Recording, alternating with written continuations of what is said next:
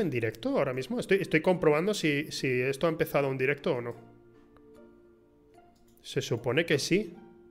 ¿Se supone que estamos transmitiendo ahora mismo? ¿Estamos en directo o no? Sí, estamos en directo. Ostras, estamos transmitiendo Fórmula 1 2020. ¡Mierda! a, ver, Fórmula 1 2020 no. ¿Cómo se me ha olvidado, tío? Eh, bueno, esto es podcast, ¿no? Claro. Podcast. Talk Shocks and Podcast. Update Information. Ya no estamos retransmitiendo Fórmula 1, ¿vale? Estamos ya en Cine de Perros, es oficial. Cine de Perros es una realidad. Existe, ¿no? es algo tangible. Estoy poniendo ahora mismo en Twitter el asunto de que estamos en directo. Eh, se me ha ido. Aquí está. Wow, wow. ¿Quién, es esa persona ahí? Entonces, ya en este momento, ¿puedo hablar o espero? Venga, tío, si quieres, si quieres, si quieres, pongo ya tu cámara, lo que tú quieras. Sí, lo ponemos ya como si fuese. Madre mía, de hecho, ha empezado ya real. Espera, espera, porque estoy muy orgulloso. Porque el equipo de S2V ha preparado varias transiciones y voy a ir usándolas dependiendo de cómo vaya el asunto. Pero me gustan, me gustan mucho todas. Vamos a empezar con la primera, a ver qué parece. Me encanta, tío. O sea, está genial. Bueno, ya sales, ya sales en pantalla. Aunque tú. Bueno. Ya, ya estás. Mira qué guapo, mira qué guapo. Está precioso, está precioso Roger. Dios santo. Gracias, gracias. Me cuido. ¿Te Procuro no meterme en las drogas. De momento el tabaco tampoco. Y voy bien, voy bien. Pero te, ¿eh? te, cuidas, te cuidas, ese, ese, te cuidas ha sido de verdad o, no, o tú vas por la vida en plan de comerte cuatro bollicaos a la merienda o como yo considero que hay un punto medio en el cual puedes comerte cuatro bollicados y de vez en cuando evitar ciertas cosas que son malas. Por ejemplo, en la calle, si vas a cruzar sin mirar, lo evitas y así te cuidas, ¿no? Bueno, sí, es una forma. Es, o sea, sí, pero cuidarse, cuidarse también es no tirarse desde un precipicio, entonces, ¿no? Es lo que me estás diciendo. Hombre, es que hay muy poca gente que aprecie cuando te cuidas, ¿no? Hay gente que anda por ahí, yo no me voy a poner una vacuna, pues ves, ahí no te cuidas. Eso es no cuidarse y no cuidar a los demás también, tenedlo en cuenta, por favor. si te eh, mueres... Sí, tío, me sabe muy mal porque creo que ha entrado, han entrado varios espectadores porque han visto en plan Fórmula 1 2020 y de repente dos idiotas. ¿Ha, puesto lo típico de que antes de empezar la transmisión no cambias el título y te lanza el título anterior? Tipo, pues venga. No, esta vez, esta vez lo tenía preparado el título, pero no había puesto que estábamos en Talk Shows y Podcast. Había puesto ah. que estábamos en Fórmula 1 2020. Sí que ponía lo de Fórmula 1. Sí, mira, Titán Acorazado ha entrado y ha dicho que, que sí, que efectivamente. lo siento mucho, de verdad. Eh, sí, tío, estamos aquí en la Fórmula 1. Aquí, escúchame, la Fórmula 1, no sé si. Un día podríamos comentarla, la de Rush, me pareció buenísima, ¿vale? Mm, pero lo que iba a decir. Es, verdad, estuviste, estuviste comentando con Jordi, ¿verdad? El, tema de Rust, si mal no recuerdo, estos días atrás. No, no, no, no, no, no, no, no. Rush. No Rust. ¡Ah, Rush! Película 2013. Vale, vale, vale. Sí, Rust, Rust. Vale. Muy, muy buena película, Rush con Jordi también comenta el juego, pero sí, la película. Tío, esa película, esa película precisamente fue de esas. Mm. Mm, la hizo Ron Howard, si mal no recuerdo, y fue una película que. No sé, nadie daba un. No, voy a decir que nadie daba un duro por ella, pero sí que era una película que la gente esperaba un poco que iba a ser menor. Una película, bueno, de biopic, de, de Aitor Sena y tal, pero poquito más. Y joder, qué buena. Qué buena, tío. Qué, qué, bien lleva todo el tema de Bros. Es que es literalmente el Vine de eh, eh, ¿Cómo era? Two bros, eh, no sé qué, in a laptop, 5 metros aparte, ¿por qué no son gays? Ah, sí, sí, sí, sí. No, que, están, que, están en el, que están en el, que están juntos en una, en un jacuzzi, ¿verdad? ¿Es a lo que te refieres? Sí, sí, chilling in a hot tub. Jared lo ha puesto en el, Five Feet Apart because they are not gay. Sí, sí, recuerdo, recuerdo eso. Recuerdo eso. es la esencia de la película de Rush. es la esencia pura. Y claro. Pero además, tú, bros, que son, no pueden ser más distintos. Son personas eh, diametralmente opuestas en cuanto a lo profesional, en cuanto a lo personal. Y que sin embargo llegarán a tener, sí, es decir, una amistad, ¿sabes? Pero que. Mm que es una amistad muy cercana al final, basada completamente en la competitividad. Y un aprecio muy grande, porque al final de la cinta lo que dice en modo biopic es él realmente es el único hombre al que yo he envidiado. Un tío que lo ves y cualquiera que lo vea desde lejos es como, este es un, es un borracho y ya está. Y este tío pues es un bala perdida. Y de repente un tío con tanta capacidad como este, como era Sena, lo reconoce y dice, es que hacía lo que le daba la gana. Yo no puedo hacer eso. Sí, yo, yo ahí... Decía? Yo ahí el, asunto, el asunto de, de, la, de la película, el la relación, el cómo se trata al final, es algo de yo cuando la terminé dije, ¿harán una peli de esto con Cristiano Ronaldo y Messi? Los dos evadiendo impuestos juntos. sabía, es que lo sabía, lo sabía, sabía que ibas a soltar Perdón, Yo he vado más rápido, pero si evades en lluvia, los neumáticos. no, pues, pues es, justo lo que. No sé, es lo que pensé al terminar la película, es lo que pensé. Mira, te dicen que, que ven muy rara a Mónica Carrillo en la, en la imagen ahora mismo. Sí, se, Tendría que ponerme un poco centrado hacia adelante con un traje un pelo un poquito más largo, ¿no? Sí. Y bueno, y muchos más años de profesionalidad. Entonces ya quizá podría parecer un 1% de lo que es Mónica Carrillo, así que lo siento, gente. A mí me da. O sea, yo lo intenté. No, no intenté nada, en verdad, no, no hablé con nadie. Ah. Pero, o sea, en el vídeo, en el vídeo de presentación, digo las tonterías que digo, pero no, no he hablado ni con Vigalondo, ni he hablado con. Vigalondo me sigue en Twitter, pero Vigalondo me sigue en Twitter de hace mil años y ya no sabrá ni por qué me sigue. No, no lo voy a decir ahora. Como es el, inicio del programa, por ponerlo un poco en audiovisual, ¿podrías comentar un poco por qué motivo Mónica Carrillo te ha dado like al programa? Estoy, que eso es que ha sido bueno, tío. A ver, doy por hecho, doy por hecho porque mi, mi tema, mi por Dios, como estoy precisamente. Llevo un tiempo sin hacer directo, perdonadme. el, concepto de cuando hago un trabajo siempre es que en Twitch, bueno, hay gente que me ve. Hay gente, tengo, tengo una buena media por ahora, está bien. Pero en Twitter es donde se peta el asunto, es donde todo va flying siempre. Y. Y aún así, de ninguna de las maneras pensé que Mónica Carrillo siquiera fuera a ver el tweet. Sé que los mencionaron en S2V, la mencionaron a ella y a Vigalondo, no a Guillermo del Toro, pero, o sea, cuando vi que le dio like, dije. O sea, me ha visto a mí y ha visto a mi mujer haciendo el idiotas con un vídeo puro vengamonjas, por, por cierto, es lo que me basé. Y. Y joder, fue como. ¡Oh! No sé, yo creo que ahora mismo, si le digo a mi madre, me ha seguido Ibai en Twitter, va a decir, ¿pero de qué mierda estás hablando? ¿no? creo que fue más o menos así lo que me dijo. Pero si le digo, Mónica Carrillo, esa mujer que llevas años viéndola en Antena 3 eh, Noticias, le ha dado like a un vídeo en el que salimos Rebeca y yo. Y mi madre de repente por fin siente orgullo por mí. Por el pueblo entero gritando. ¡Mi hijo es alguien! Mi hijo sale en las noticias, se flipa, ¿no? mi hijo, mi hijo va a presentar las noticias. Eh, ¿A quién vais a llamar grababodas otra vez? ¡Furcias! Insultos muy viejunos para las, otras madres del pueblo. Hostia.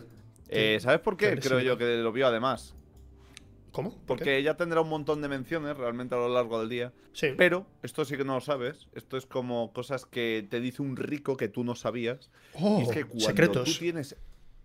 Secretos de alta cúpula, vamos a desvelar hoy en el primer programa te, pongo, te pongo en principal para, que veamos exactamente. Vale, vale, cuéntalo. Cuando tú tienes el verificado de Twitter, ¿vale? Hay una cosa que se desbloquea en tu móvil, que son las menciones de otros verificados. Esto es una pestaña única para la gente verificada y que le enseña solo menciones de otra gente verificada que le ha hecho. Ya está es, lo que se desbloquea cuando tienes el verificado. El resto es casi igual, salvo quizá poner un vídeo un poco más largo. Pero por eso, seguro que lo vio, seguro. Está en su pestaña de rica, de tener una pestaña de verificados. Y dijo, otro verificado que me reconoce, ¿qué querrá decirme hoy? ¿Existe eso? Existe. Eh, existe, eso existe. ¡Ostras! Sí, sí, sí. A ver, yo, yo lo di por hecho, dije, seguramente habrá una élite en plan de cuando tienes cierto número de seguidores, porque hay gente verificada que tiene mil seguidores, por ejemplo, porque se lo han dado porque ha entrado una empresa y ha dicho, oye, yo quiero entrar aquí con un verificado.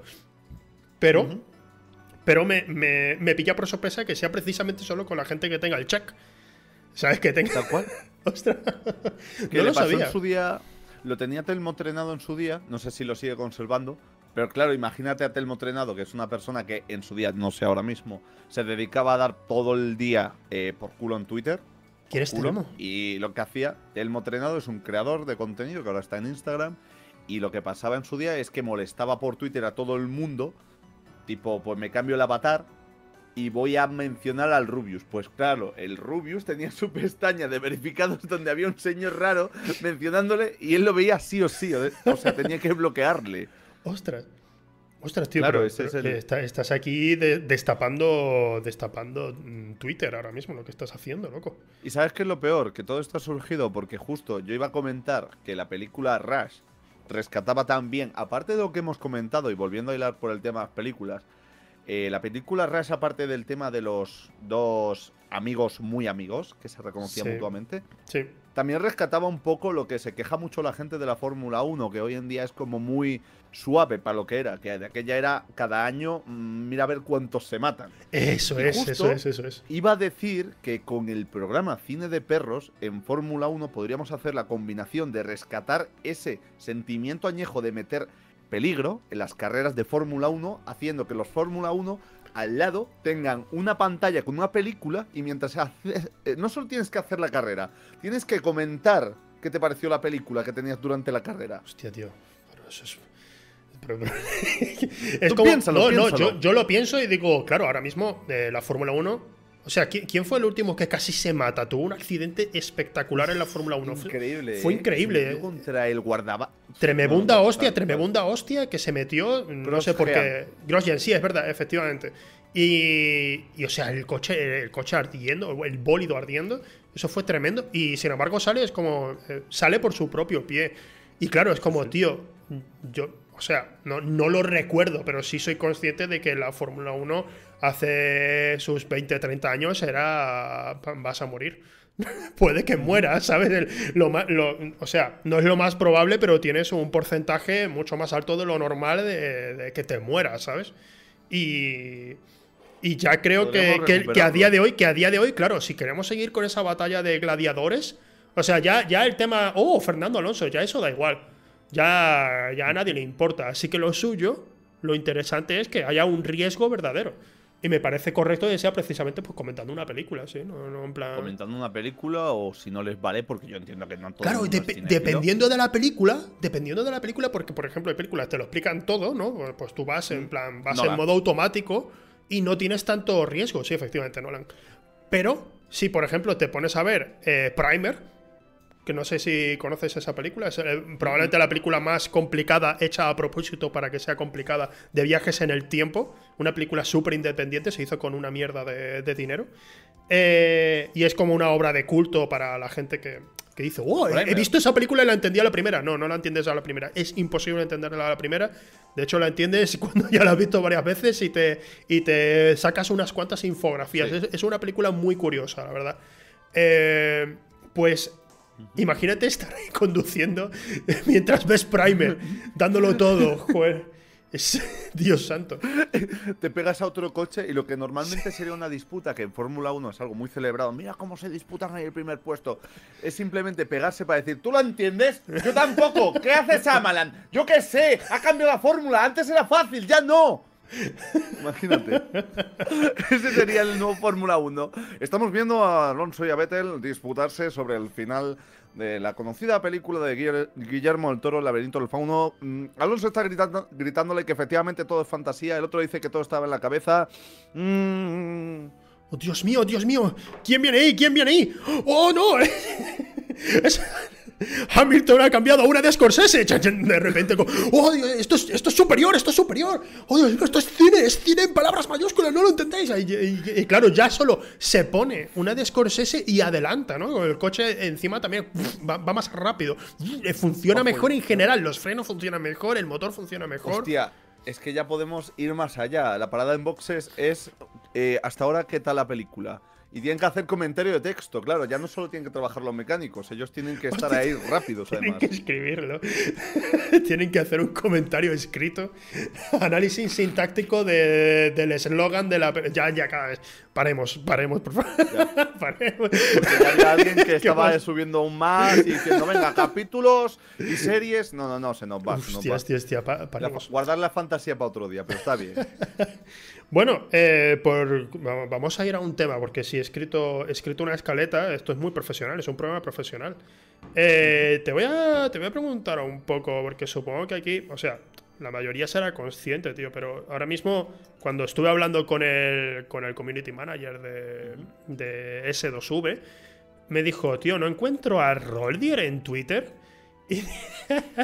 Y, digo, bueno, eh, se llama Inigo Montes RP ahora mismo, ¿vale? Eh, y claro, me dijo, he encontrado cuatro cuentas antes que se llamen Roldier. No sé, ¿qué, es esto? Este, este chico lo he visto por ahí, pero ¿qué le pasa? Y, tío, no sé, yo, yo recuerdo que te conocí con el vídeo de... Eh, a mí no me manda ni Dios. Fue, fue el vídeo con el que te vi y dije, ¿quién es este tío? Me encanta cómo hace los vídeos. Eh, y empecé a seguirte, pero desde entonces ha habido como un, cambio continuo en tu vida de a la mierda Twitter vuelvo, a la mierda Twitter vuelvo, pero no a la mierda no a la mierda que lo mandes tú, sino a la mierda de te manda Twitter. ¿Qué, qué, está pasando ahí, tío? Tío, el otro día le devolvieron una cuenta a un colega, otro mes a otro, y yo, yo no sé qué tengo que hacer para que Twitter me devuelva las cuentas. O sea, yo poca broma, yo a la gente se lo digo, es como entre todas las cuentas, eh, hace dos años yo ya tenía más de 100.000 seguidores en Twitter, pero es que, quiero decir, eh, Twitter es un sistema que yo no entiendo. Eh, Twitter es como. Yo funciono increíblemente bien en Twitter. Yo es que cada vez que cojo, entro y pongo una tontería, al día siguiente tengo 5.000 likes. Eh, de repente, esto que me pareció una bobada y lo compartí porque me hacía gracia, o lo hice por, por lo mismo que el vídeo tuyo, el que dices que eh, a mí no me manda ni Dios. Fue por el vídeo mítico de una chica que estaba diciendo. El oro, el oro no vale nada. lo, que vale, lo que vale son las experiencias. O sea, yo, yo vi tu vídeo sin ningún tipo de contexto, me hizo gracia. Y luego vi que había un contexto y lo volví a ver y ya me hizo mucha más gracia todavía. Claro, claro, es que es eso. Y entonces yo hacía esas cosas y yo me lo pasaba muy bien. Pero un día eh, la nación del baneo irrumpió. O sea, yo soy una persona que el mayor problema que tengo es que cuando quiero decir las cosas las digo. Y muchas veces son sin matices. Y antes era como, no, no, es que si quiero aquí me peleo. ¿Qué hago? Te mato. Eh, entonces, pues claro, Twitter no, no le gusta mucho eso. A Twitter le gusta que tú subas contenido y ya está. Y nada de peleas, ni menciones, ni nada así. Entonces, al final, cuando te tiran una cuenta, te persiguen el resto. No sé por qué. Entonces, ya no puedo ponerme ni Roldier. Ya tengo experimentado que pongo Roldier y. Automáticamente para O sea, antes de Trump estaba yo. Para que Trump pudiese correr a por el baneo, yo tuve que andar. Cuando, cuando, cuando echaron a Trump, le devolvieron la cuenta justo en el momento a Lobatillo y dije, hostia, quizás te, quizás te devuelvan la cuenta a ti ahora. Una de las cuentas al menos, ¿no? Podrían devolverte una. Pero creo que no, no, Este no... Sí, sí. Eh, una de mis cuentas era la de respuesta a vídeos, que fue una cuenta. lo mismo de siempre. Respuesta a vídeos. Mira, Giorgio lo acaba de mencionar. Sí, sí, sí, sí. Eh, fue una cuenta que yo en su día, eh, yo tenía 18.000 en Twitter porque yo me lo pasaba bien, que era esa época en la cual subía esos vídeos. Y respuesta a vídeos me la hice porque me pareció muy graciosa la idea hice tres tweets y al día siguiente me levanté con 10.000 personas. Y dije, bueno, pues le doy un poco más. Le doy un poco más. Pero lo que pasa es lo que me pasa siempre, que en verdad esto sí que es algo más. Lo de Twitter es Twitter, eso ya no es culpa mía. Sí. Pero a mí me pasa una cosa con la creación del contenido y es que yo estoy una semana haciendo lo mismo y me aburro. Me aburro. Ya, claro, sí. No, aparte, eh, aparte, a ti te. O sea, por lo que veo es que eres un tío que, que no se calla cuando ve algo que no le gusta, lo, lo dice y además de forma agresiva, ¿no? Porque te veo que. Al menos por el no, todo el mundo lo nota agresivo. Eso es verdad, ¿eh? o sea, tío, ¿no? es innegable que si lo escribes, si escribes. Porque si lo dices en plan, tío, eres un subnormal, ¿qué haces haciendo eso? Lo, dices así y anda ya, pero si lo dices escrito suena. Eres un subnormal. Encima ¿Por qué le pongo el punto al final, ¿eh? El punto de subnormal, punto. Claro, claro, es la clave. Si, si lo dejas sin punto, subnormal pierde, pierde fuerza. ¿no? ¿Sabes? Como subnormal. Sí, es verdad, la gente depende mucho de cómo lo lea. entonces, en, el, en el asunto sí que, que, te, que te lleva siempre a, bueno, pero voy a intentar volver a Twitter. ¿Cuántos, cuántos reintentos has tenido de, volver? Más, más de 10. Más de 10. O sea, estamos hablando que... Alguno me lo habré perdido perfectamente. Claro, esto empezó desde el 2016-2015 eh, y al principio iba poco a poco, ¿sabes? Era como, bueno, un año me han tirado una cuenta, al siguiente me abro otra Y el primer, o sea, la primera J Roller dije, bueno, pues ya está, no pasa nada, fue inmediato. La de Roller duró bastante, dos años. Entonces ya llegó el baneo. Y después tuve que recurrir a respuesta vídeo porque no me dejaba coger otra cuenta. Y esa me la banearon también. Intenté volver inmediatamente, no me dejó y dije, mira, ahora que es mi cumpleaños, en el 2017, en noviembre, dije, vuelvo. Y la gente me hizo mucho caso. O sea, yo cada vez que lo pongo en Instagram es como que de repente tenía mil personas. Y de hecho, en el noviembre del 2018, del 2017, o 2018, ya ni me acuerdo, eh, me siguieron 4.000 porque dije, es mi cumpleaños, lo único que os pido es que me sigáis de nuevo en la cuenta de Twitter, ya está. Y la gente hizo muchísimo caso y fue como vuelvo a tenerla, pero la chaparon. Y desde aquella es como que ya dije, vale, sepárate un poco de Twitter, esto es una relación tóxica, no vais a ningún lado, ella no te quiere, tú tampoco a ella realmente, no te das cuenta. Son muy bonito lo que está pasando cuando tú estás, pero, pero, no puede ser. Sí. Ya está. Hostia. Y es pues lo que siempre acaba pasando, oye, quieras que no. Es que. es que. Sí, sí, tú. No, que parece que tengo el timing, ya está. Joder, pero, es el timing y yo creo que hay alguien en Twitter que te la tiene jurada. Porque no puede ser siempre esto bots que te denuncian. No, bots no, o sea, usuarios que te mm, denuncian, ¿no? Eh, directamente.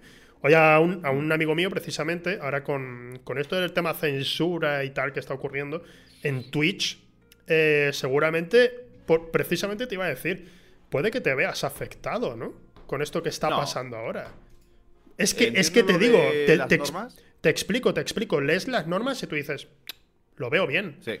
Pero Drid, ¿sabes quién es Drid? Drid era un. Estaba en Giants antes también conmigo. Y era de Rainbow Six. Él jugaba Rainbow Six y sigue jugando a Rainbow Six en sus streamings y tal.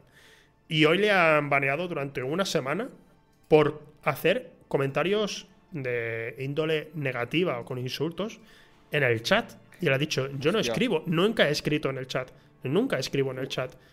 ¿De qué estás hablando? Y claro, Twitch no te dice nada. A mí nunca me ha pasado, claro, yo generalmente pues voy contenido family friendly, entre comillas, ¿no? Pero, pero sí que él se despierta y dice, bueno, eh, una semana en la que no puedo trabajar. ¿Por qué? Por, por, pues no lo sé. Ya, ya, es que no hay transparencia. Así que, a ver, a mí la cosa es que yo leo a la gente y lo entiendo cuando están diciendo, Oye, que estoy puteado, pero es que claro, yo vivo en el, en el limbo. Yo llevo desde hace dos años con dos suspensiones en la cuenta y es como a la mínima me la suspenden. Claro, ya me la suspendieron por la broma. Entonces, pues oye, a la gente lo único que le digo es ánimo. ya está. es bueno, todo lo que puedo decirte aquí. Sí, sí, sí, ya, claro. Pero eh, a mí es que cada vez me sorprende más el tema este de. Mm, con el tema censura, de cómo. O sea, yo no, me sorprende del todo porque los que hemos estado mucho en YouTube hemos visto sacar vídeos que, de los que te sientes muy orgulloso y al poco o incluso a los muchos años de repente te tiran el vídeo. ¿Por qué? Porque alguien ha denunciado y tú, pero, pero ¿quién es esa persona? ¿Quién ha denunciado? No, no, no tiene ni siquiera potestad respecto al copyright del vídeo que haya usado, la música que haya usado, no. Es una persona que ha venido y ha dicho, quiero tirar este vídeo como sea, y te lo tiran.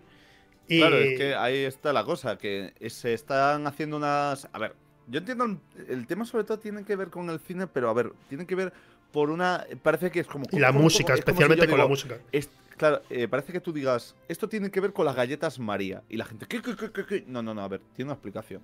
Y es que realmente todas estas normativas y todas estas cosas que se hacen eh, acaban afectando a, un creador en la plataforma porque realmente, imagínate, esas normas están impuestas inicialmente por canales que generan salseos o crean polémicas simplemente para ser relevantes y acaban salpicando a canales que no tienen nada que ver. Un canal que normalmente coge, se pone una película eh, de hablar sobre ella durante una hora o una charleta y hace un comentario mínimo, mínimo, sobre alguien en, porque alguien es una figura pública, alguien se le puede, que figura pública se le puede decir algo, aunque no le guste. Entiendo que hay un montón de gente muy picada porque, no, no, no, pero es que a mí me están acosando, no, amigo. Una cosa es que resulte que tú estás intentando desaparecer de internet y vale, pero si eres una figura pública, te expones a que la gente opine de ti. Yo dejo que la gente opine de mí, la gente me dice es un normal, ya está. ¿Qué pasa? Llega un momento donde las plataformas no solo son estas normas que no deberían de estar eh, cerniéndose sobre canales que no tienen un enfoque hacia crear polémicas y tal, sino que para colmo, para colmo, muchos de los algoritmos o muchas de las funciones de la, de la red no incitan a que tú hagas, por ejemplo, una buena intro. Incitan a que tú, en el contenido que hagas sobre cine, sobre cualquier tipo de cosa cultural, empieces diciendo, ¿Quieres ver cómo me follo a mi madre? Aguanta en el vídeo 10 segundos y de repente ya empiezas a hablar de tu tema y una vez ganes al público, claro, el público se queda, pero inicialmente, como el público general no quiere ver más de 5 segundos algo sin que le cree dopamina, eh, el algoritmo siempre detecta eso como que es algo malo y no, muchas veces requiere esa intro. Muchas veces estudias audiovisual para decir primero la intro. Claro. Claro, claro, Y eso afecta después al contenido porque si no te enseñas, si no coges ese impulso, al final ese contenido no acaba llegando. O lo peor, que es eso, que realmente no es que no acabe llegando a un nuevo público, no acaba llegando a tu público. Puedes tener 100.000 personas en YouTube y que no le llegue ningún aviso de vídeo. Sí, sí, efectivamente, efectivamente. Pero YouTube ya, o sea, ya YouTube hace tiempo que lo di como un poco por muerto. No te voy a decir que yo sigo creando contenido y lo subo a YouTube. Pero sí que cuando digo, tengo dos mil y pico suscriptores en YouTube, subo un vídeo y el vídeo tiene 300 visitas. Eh, eh, si comparamos, es verdad, tengo muchos más seguidores en Twitter, pero en Twitter ese vídeo tiene 80.000 visitas. Yo, yo por, qué voy a esforzarme? Hace poco me pasó, hice el top de películas que más me habían gustado de 2020. Bueno, que no, que más me había gustado que había visto en 2020. Y lo subí a YouTube y 300 visitas. Y lo subo, a, y lo subo a Twitter y a pesar de que no tiene ni mucho menos tantas visitas, tiene miles de visitas. Sé que también es un poco trampa porque Twitter la reproducción de los vídeos te la cuenta al segundo. Al segundo de lo has visto ya cuenta como reproducción, mientras que en YouTube son varios segundos más. No sé si eran 10 o algo así. Pero sí que yo ahí, en ese caso, digo, es que ¿para qué me voy a esforzar para hacer algo para YouTube? ¿Para qué? Bueno, para ir creciendo, para esto, Ya, pero es que el algoritmo me dice que tengo que hacer vídeos de 10 minutos. no tengo tiempo para esa ah. mierda. Es que ah. eso, es clave, ¿eh? Yo no tengo tiempo para. No, venga, pues haz resúmenes de tus streaming. Joder, macho, no quiero. Está todo el mundo haciendo los resúmenes. Que entiendo que, pues, sí, sí, si es lo que quieres sacar ahora mismo adelante, quieres, tienes que hacer vídeos de 10 minutos, 15 minutos, no puedes decir, voy a hacer Dayo eh, semanalmente dos vídeos, ¿sabes? Eh, de ese tipo de vídeo. No voy a hacer eso. Lo que voy a hacer es, pues, lo que eh, otro tipo de contenido que haga, hago el resumen. Es que otra cosa no te queda. Ahí está la cosa. Y sobre todo, pues oye, que ah, lo que pasa es que la gente lo ve como algo malo, y es verdad que es algo malo, porque lo estamos viendo ahora mismo. Es como gente que se dedicaba al, al tema de audiovisuales para generar cultura y tal encuentran una salida por una parte. Jaime Altozano, por ejemplo, en medio de toda esta debacle, ha sabido reaccionar y sus vídeos tienen bastante visita y está bien colocado. Pero es verdad que creadores se quedan atrás y es como, coño, si es que para subir un vídeo necesito una FP, ¿sabes? Necesito una FP, pero es verdad que es porque muchas veces, muchas veces estamos viendo todo esto desde la perspectiva del usuario o del creador y no desde la red. Porque esto ya lo he dicho yo un montón de veces y esta semana creo que me toca repetirlo varias. Y es que la red no, no impulsa hacia el creador. ¿Para qué te voy a impulsar a ti si tú te puedes ir a otro sitio? Impulso mi propia marca, impulso mi propia empresa. Es ahí cuando yo realmente consigo los números, cuando consigo que el espectador, que por ejemplo sois vosotros los que estáis viendo el programa, ya sea en directo o en diferido, os quedáis durante más tiempo y por lo cual yo tengo mejores números y todo va mejor. Ahí está el truco, que realmente es donde apunta el algoritmo, la red neuronal, como quieras llamarlo en YouTube, en TikTok, en todos lados. Que si este vídeo me quita tiempo de usuario, yo quito el vídeo, punto. No lo recomiendo, ya está. Tú el vídeo lo puedes seguir teniendo subido a mi red. Eso me importa un bledo. Pero no te lo recomiendo. Quizá en un futuro porque amplía el mercado, porque va más. Pues oye, acaba surgiendo una red que te dice, como primer statement, el vídeo que subas es notificado a todo el mundo en mi red. Y quizá gana por ello. Pero bueno, eso quedarán años para verlo de momento. Ya, está ahora mismo. Ahora mismo con el tema de los algoritmos y eso, todo está un poco. YouTube lo tienes más o menos claro porque eh, sabes, sabes por dónde puede ir, ¿sabes? Pero ahora mismo es lo que, lo que está pasando con este tema de censura, censura, en Twitter, en Twitch, de vamos a cerrar este canal durante un tiempo, vamos a... Eh, está todo un poco como surgiendo de repente porque creo que cada vez están saliendo más eh, empresas para poner la publicidad y me está recordando a cuando en YouTube estaba pasando esto, porque en YouTube también estábamos como, pero, ¿qué puedo hacer ahora y qué no puedo hacer ahora? Y estaba, eh, oye, puedes cantar esta canción, pero no la tararees. Y, claro, eh, eh, estaba ya en, ese lío. Y ahora mismo estoy viendo lo mismo, está pasando exactamente lo mismo en Twitch. Poco a poco están oh. empezando, vamos a banear, vamos a. O a esta persona que tiene más seguidores la baneamos tres días, pero por, por haber enseñado el papo en, en, directo. pero a ti que, que, no has hecho, o sea, insultaste a alguien y eso está muy mal, te baneamos seis meses porque no tienes apenas seguido. Eh, está ocurriendo la misma mierda. Y. Y, joder, es, como. No, no, no, me siento bien, obviamente. No estoy diciendo, jaja, streamers, vais a sufrir lo que yo sufrí. No, no es nada de eso. No es nada de eso. Pero sí que un poco me siento como. Eh, día de la marmota, ¿sabes? Y, también un poco abuelo, un poco de ya, sí. Cuando pasó lo de la música por copyright, que estaban. ¿Qué vamos a hacer? ¿Qué vamos a hacer? no tenemos música. ¿Qué hacemos? Y digo, tío, free, copyright Bad Bunny, ¿no? ¿Eh? Modo Bad Bunny con la vida es un ciclo. Sí, sí, sí. No te he pues entendido. exacto. ¿Qué dices? ¿Bad Bunny quién es? Sí, bueno, Bad, Bunny. Bad Bunny es el cantante.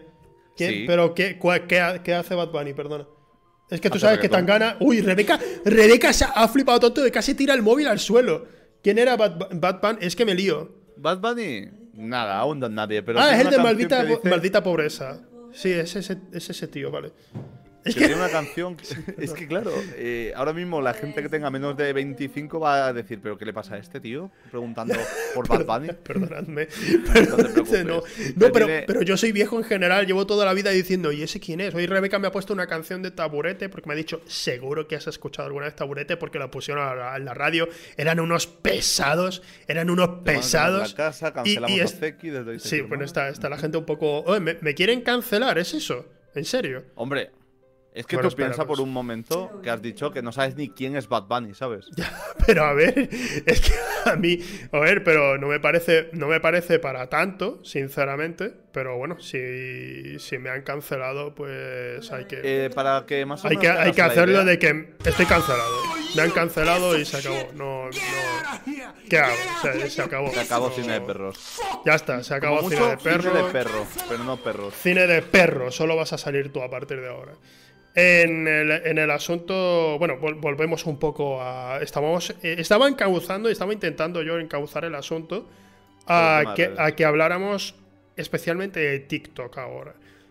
Porque tú, porque tú, o sea, si Twitter te está mm. metiendo hostias, en plan, no vuelvas fuera de aquí y tal, de repente tú dices, están usando la gente TikTok, eh, voy, a, mm. voy a hacer mis mierdas en TikTok. Pero no. Pero mierdas, ¿eh? Pero estuviste, pero, pero estuviste, o sea, yo te veía que subías vídeos en plan, pues lo que, lo que generalmente subías a Instagram o a Twitter, lo estabas subiendo ahí, ¿sabes? Pero, que, cuando empezó el boom fue con el tema del cine, ¿verdad?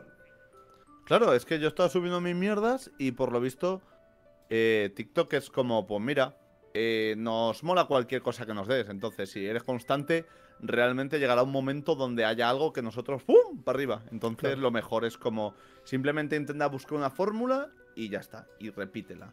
Y punto. Claro, ¿Qué pasa? Pues que en un momento dado yo es que estaba con los pies encima de la mesa. Tú imagínate, eh, yo normalmente no estoy con los pies encima de la mesa. Imagínate el momento de darme pereza todo hasta tal punto de poner los pies encima de la mesa, grabar la pantalla con el móvil y decir, bueno, me aburro. Voy a comentar ahora mismo la película Kung Fu Panda. ¿Y por qué me mola tanto? Porque normalmente la gente, es verdad, que Kung Fu Panda no la tienen como una película exageradamente buena cuando es exageradamente buena. Es, muy buena, obra de arte.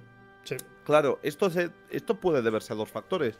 Primero, Jack Black como alivio cómico normalmente es algo que la gente entiende que hay una desgana en el producto, a pesar de que realmente Jack Black es un puto crack. Jack entienden. es un cómico buenísimo, es de lo mejor. para mi gusto es de lo mejor que hay. En YouTube, de hecho, ahora mismo es de lo mejor que hay. Y en TikTok ni veas los vídeos que está subiendo, ¿eh? son brutales. Los últimos son como la Biblia para mí, me lo tengo que leer sí o sí. Entonces, Jack Black ya como que Mm, no sé qué está apostando el estudio. Y Angelina Jolie, ¿sabes qué? Son actores muy buenos, para mi, para mi opinión. Son muy buenos. creo Dustin, Hoffman también ponía voz a uno de los personajes. ¿Sí? Estoy... sí, ¿verdad? Sí, creo que sí, ¿no? Eh, espera, en el inglés. Es el maestro, es el maestro. Es el maestro, el. el, en español. hay una cosa que me da un poquito pena y es que, eh, no, la zarigüeya es uno de los estudiantes, el maestro es un bicharraco que no sé cómo se llama, Shifu, correcto, gracias. en español, lamentablemente, la voz de Shifu era muy buena y sigue siéndolo, pero el actor de doblaje creo que murió para la segunda cinta. Entonces, mm. pues, tuvieron que cambiar la voz. Pero bueno. Sí, eso la cosas que pasan. La película de Kung Fu Panda no está tan elogiada, creo yo, porque la mayoría de su público realmente a quien iba destinado el marketing o quien iba a ver esa película realmente eran chavales jóvenes y por ejemplo hay cosas que me pasan con Cars, con películas de animación muy constantemente y es que al estar diseñadas para ese público realmente, o sea, entiendo que no es, bueno, quiero que la gente entienda que yo comprendo que esto no es una crítica a las películas de animación como oh, es que son para niños. No, porque eso no lo pienso yo ni de coña. Yo creo que todos realmente sabemos que las películas de animación no las hacen niños. La cosa es que sí que es verdad que están enfocadas hacia ese público. Y lo que pasa es que realmente durante años se ha ido mejorando, se ha ido cambiando un poco el espectro y de hecho hay una discusión que si quieres otro día en otro programa tenemos sobre la película Soul, que mucha gente está diciendo es que ya no es para niños. Y ahí está la cosa. Pero esa, esa discusión lleva ocurriendo prácticamente desde Toy Story. Porque la gente pensaba que el hecho de que muñecos que pudieran, que tuvieran vida y tal, era, era una reflexión tan fuerte que, que, los niños no la iban a captar. Y yo recuerdo que había ya una discusión por entonces de, no, Pixar, ojo, Pixar está haciendo algo que no, esto no es animación, ¿eh? esto es, va mucho más allá. De hecho, si mal no recuerdo, hay películas que incluso Toy Story 3, a lo mejor me confundo, pero fue nominada al Oscar a mejor película, no a mejor película de animación, a mejor película. Y creo que con Toy Story también ocurrió con la primera, en plan, no, esto, es, esto es mayor, ¿por qué? Porque están, es, un tema mucho más serio.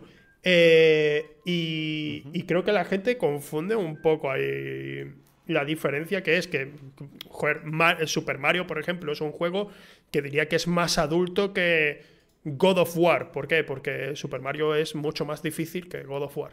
¿Sabes? es, lo que es lo que pienso yo, ¿sabes? Porque God of War, sí, o sea, eh, no, lo voy a quitar.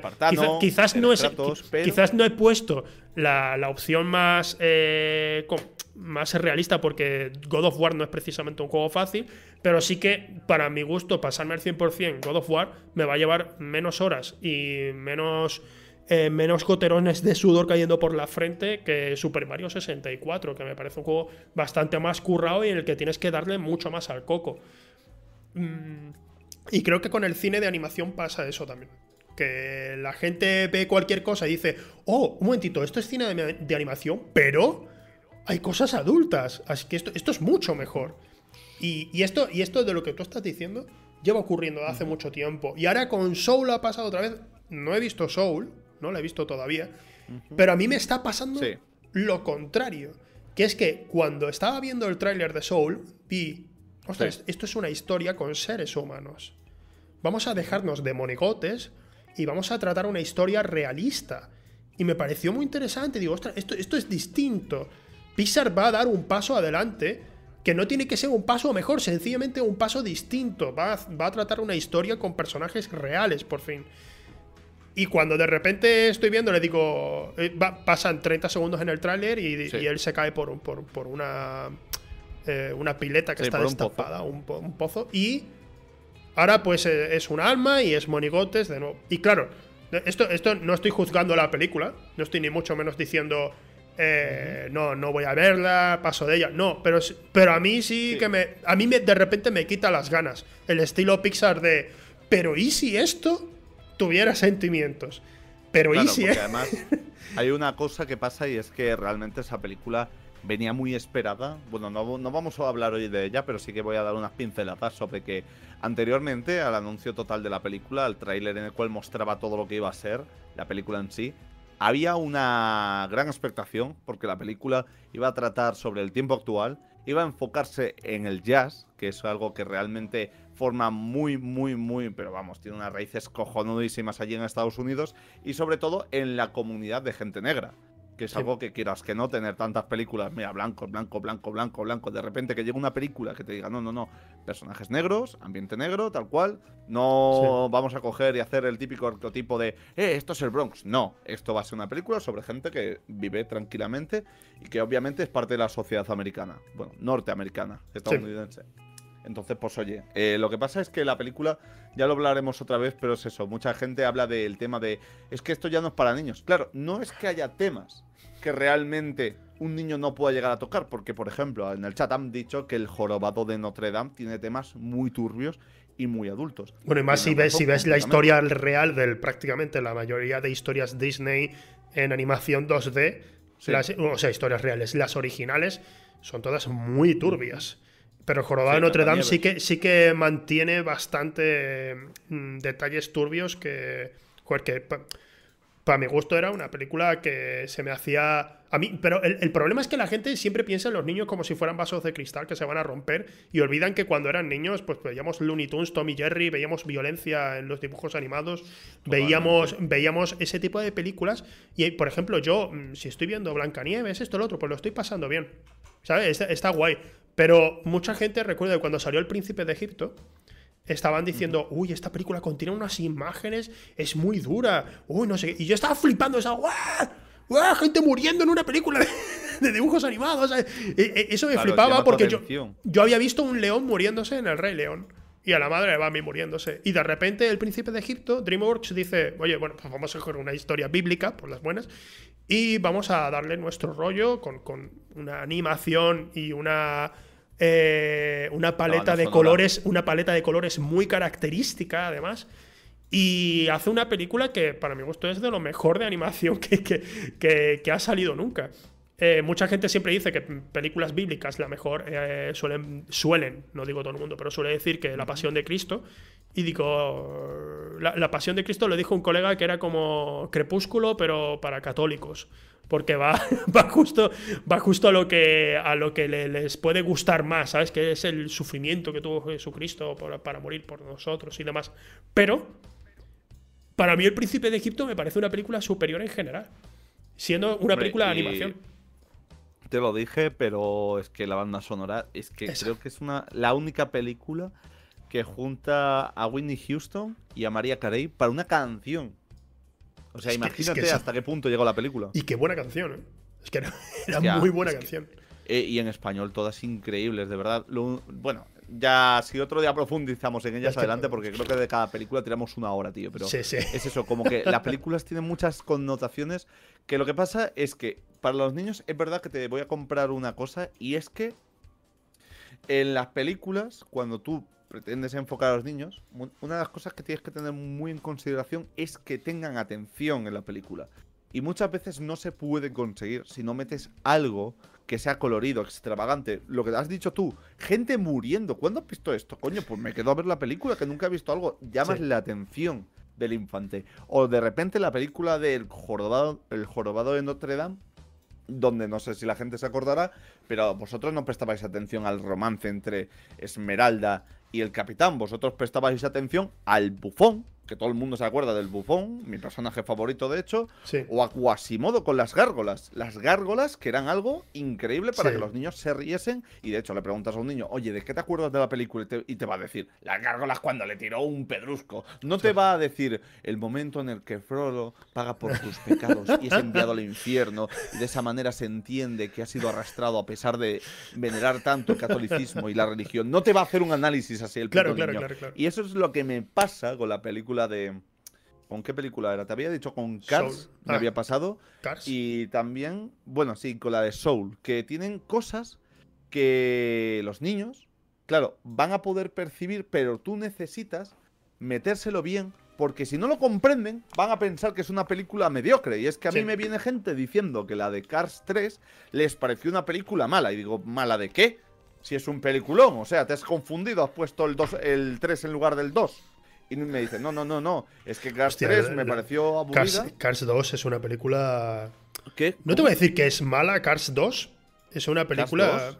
La segunda de ¿Pero Cars. sacaron? ¿No saltaron de la primera a la tercera? Existe, es que yo no me acuerdo ya de ella. Es una película que, que, de, hecho, de hecho mucha gente me habló mal de, de Cars 2.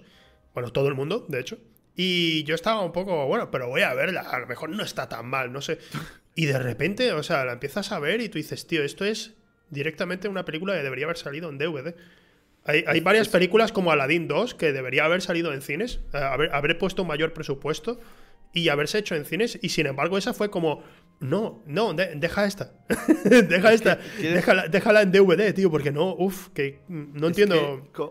tío, es que eso fue el timing. O sea, cuando Cars salió, justo había entrado Disney a comprar Pixar. ¿Y qué pasó? Disney se fijó en el alivio cómico que tenía la primera cinta, que está muy bien medido, que es Mate. Mate. es el compañero y está muy bien medido y no es molesto. Mate es entrañable en la primera película. ¿Qué pasa? Disney dijo, espérate, y si le cojo la batuta a Rayo McQueen y se la paso a Mate y lo convierto, porque Mate además de ser un alivio cómico, era el filón del merchandising, todos los niños les gustaba Mate, entonces es como, y si lo enfoco todo a Mate, y tiro porque no sé si has visto, pero es yo tengo una película de espías. Sí. y la hacemos una película de espías. No es un cambio orgánico como pueda ocurrir en Toy Story 3, en el que es, de repente es una película de, digamos, de un plan, como puede ser Ocean's Eleven o algo, porque están. Pero eso es, es, algo que va de la mano con el argumento y con lo que están haciendo los personajes porque están intentando salvar la vida a alguien, ¿sabes? Entonces, tiene, sentido. Pero en Cars 2 es. Vamos a hacer una película de espías. ¿Por qué? Porque, porque, porque tenemos que hacer algo. Y tiene que ser muy distinto a la anterior. Así que hagamos. Eh, fue, fue una película totalmente hecha para vender juguetes. Que en general todas tienen el propósito final de vamos a vender juguetes. Pero. Pero esa e, era tan descarado que solo querían que Disney dijo, mira, tenemos que vender, tenemos que hacer algo con la licencia. Ahora que, que, hemos pillado Pixar, que es lo que tú has dicho antes, Ahora que hemos pillado Pixar, tenemos que. Eh, eh, hay, muchos, hay muchos niños que, compran, que compran las mochilitas con Cars. ¿Sabes? Con Rayo McQueen tenemos, tenemos que seguir sacando mierda. Tenemos que tener más excusas. Eh, no, no, no. Es que la segunda película es. No sé si, si tú tienes Disney Plus, pero si vais a Disney Plus, ponéis Cars, veis todos los cortos de mate que es que son unas idas de olla increíbles, pero unas idas de olla acojonantes. Sí, sí, sí. Y, esa, y esa mierda era el intento de Disney de como nos salga bien la jugada, vamos a tener Cars para siempre, porque Cars es la put es la es ¿cómo se dice esto? Es la franquicia que más vende de Disney en dinero, o sea, en merchandising, en muñecos. Sí, Tú flipas. Entonces, claro, esa era la idea de Disney. Vamos a convertir esta primera película con Alma en un puto monstruo que simplemente sepa decir cómprame y vamos a sacarlo en la segunda cinta. Y es que esa es la puta cosa. Y luego hicieron planes. Me acuerdo ahora, la de los aviones. Oh, hicieron aviones, es verdad. Ni siquiera es tan mala como Cars 2. No la vi, no la vi. ¿eh? No la vi, no la vi porque, porque dije, desisto. De hecho, te voy a confesar, no he visto la tercera de Cars. Eh, sencillamente porque. O sea, no, no es una película a la que yo le haga ascos y diga, no quiero verla nunca, la tercera. Pero sí que vi el tráiler y dije. El primer tráiler, que era eh, Rayo McQueen metiéndose una hostia en una carrera de NASCAR a cámara lenta, y dije. Esto es como, como, cuando iba a salir una nueva de Harry Potter y el reparto decía, la siguiente es más oscura. Pues me pareció un. Eh, esta vez vamos en serio, vamos a dejarnos de espionaje y esta vez, esta vez vamos en serio. Y me pareció como pues vale, ya me habéis perdido, lo siento. Y no, y, no la vi, no, no sé cómo está Carster. Pues te juro que el, el trailer a mí me ganó por completo. A mí me pasó lo contrario. Yo vi a Rayo McQueen estampándose con esa, con esa sacada. O sea, es que el trailer ves cómo se estampa y dices, no es que vaya a ser más oscura, es que ya la animación me está cautivando. Y la tercera película es que trata también el tema, o sea, ese es el, esa es la cosa que te iba a decir. No sé si te la voy a destripar un poco, pero si quieres te lo cuento. Sí. La tercera película mucha gente echó mierda porque la tercera película salta a la segunda. Eso, por eso no echan mierda. Nadie echa mierda por eso. La tercera trata a la segunda como se tiene que hacer. Pasando de ella, haciendo que como no existió y simplemente arrancando de donde le da la gana. La tercera de Cars se basa en decir, ok, Rayo McQueen ya ha ganado varios premios, ya es alguien, ahora ocurre algo que le pasó a Hudson, que es el relevo generacional. Tú puedes ser muy buen deportista, pero Cristiano Ronaldo llegará a los 35 y se acabó. Y llegará un momento donde tu físico no dé de más. Entonces, pasa eso con Rayo McQueen. Llega un momento donde los nuevos vehículos no son, vamos, él no es rival para nadie. Claro. Entonces todos sus compañeros se van yendo y él acaba como obcecándose, diciendo en visión de túnel, puedo hacerlo. Se mete con una empresa que realmente le, dice vas a conseguirlo y Rayo McQueen empieza a hacer como un rollo Rocky de voy a conseguirlo, voy a mejorar, mejora, pero no suficiente. Pero en medio de todo esto ha estado una chica que es su entrenadora personal, que ha ido con él por obligación de la empresa y ha estado viendo cómo él iba corriendo. Y mientras le entrenaba, ella demostraba capacidades de sobra para hacerlo. ¿Y qué pasa? Llegado el momento, Rayo McQueen eh, le echa mierda a ella porque piensa que ella le está haciendo eh, la, la 13-14, le está jodiendo todo el rato porque la tiene pegada al culo. Y lo que no se da cuenta es que, además de que ella es muy capaz, ella es muy capaz eh, nadie le ha dado una oportunidad a ella. Y de hecho, ella lo dice. Dice, oye, perdona que te esté jodiendo tu decimoquinta oportunidad. Gente como yo, que siempre ha querido estar en las carreras, nunca ha podido. Porque todo el mundo me dice que no puedo. Porque todo el mundo me dice que no valgo para ello. Así que perdona, perdona por haberte jodido. Porque en una de estas consigue ganar una carrera de broma, una carrera así como muy estúpida, pero dice, coño, es que es mi primer puto premio, ¿sabes?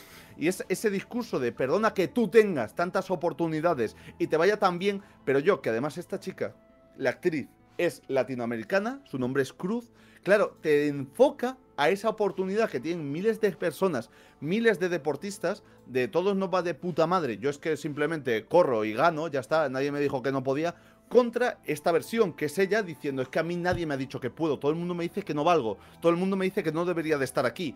Y al final, en la carrera en la que Rayo McQueen puede ganar, dice, no, le cambio, es algo válido en las carreras, puedes cambiar el vehículo, y ella le releva, y él pasa a ser lo que era Hudson.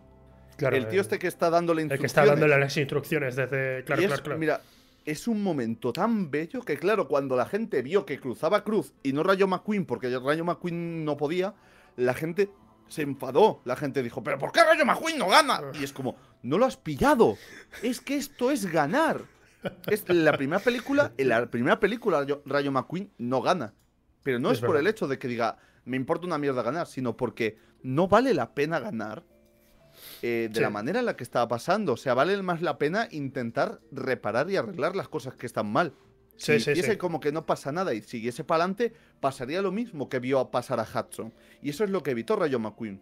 Y al final se convirtió en el ganador realmente. Pero bueno, el, ganador de lo que es la esencia de ganar. Sí, bueno, es como cuando termina Rocky, ¿no? En la primera, y Rocky ha perdido la pelea, pero ha ganado porque ha, estado luchando contra un tío que se supone que iba a ganarle a la primera y sin embargo él... Y, claro, todo el mundo le vitorea a él, ¿sabes? E, e, es, es, el asunto.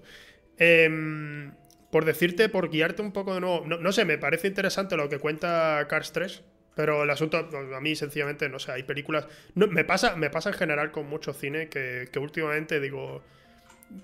Voy a aprender con esta película algo, Sí, ¿no? Pues si no, mm, probablemente no la vea.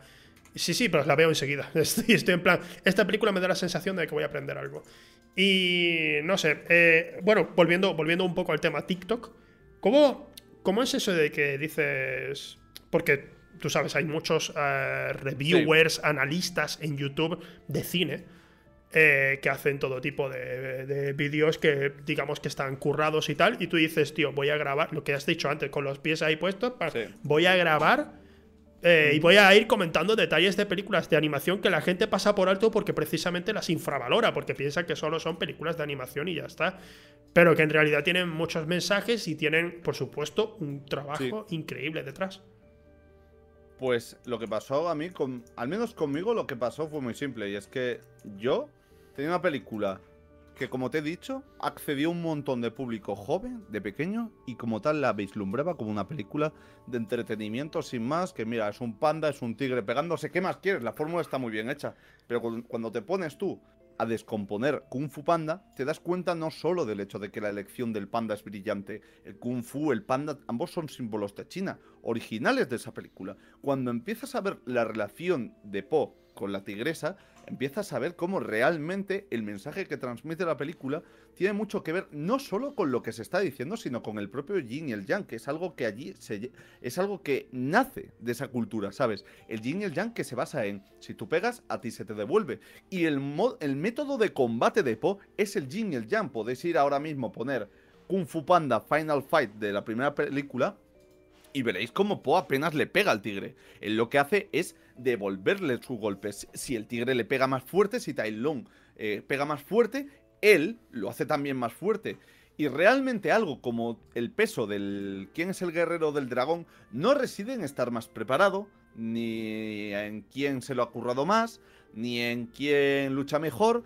Reside en que simplemente hay un tío que lo es, hay un tío que lo es, y porque no es una persona que lo es. ¿Sabes por qué? Porque además lo enfocan en la tercera película, no es por el hecho de que sea el mejor guerrero, sino es porque es quien sabe comprender que todos nosotros, a pesar de que, por ejemplo, tú hables más rápido que yo, tú lo digas más claro, tú lo digas más alto, quizás yo tengo algo en mí que en lo que soy capaz para llevar a cabo eh, hablar o comunicar, ¿sabes? No todos somos Ibai, no todos somos Rubius, no todos somos de repente Mónica Carrillo. Hay personas que en sí mismas son únicas y, y tienen que saber explotar eso.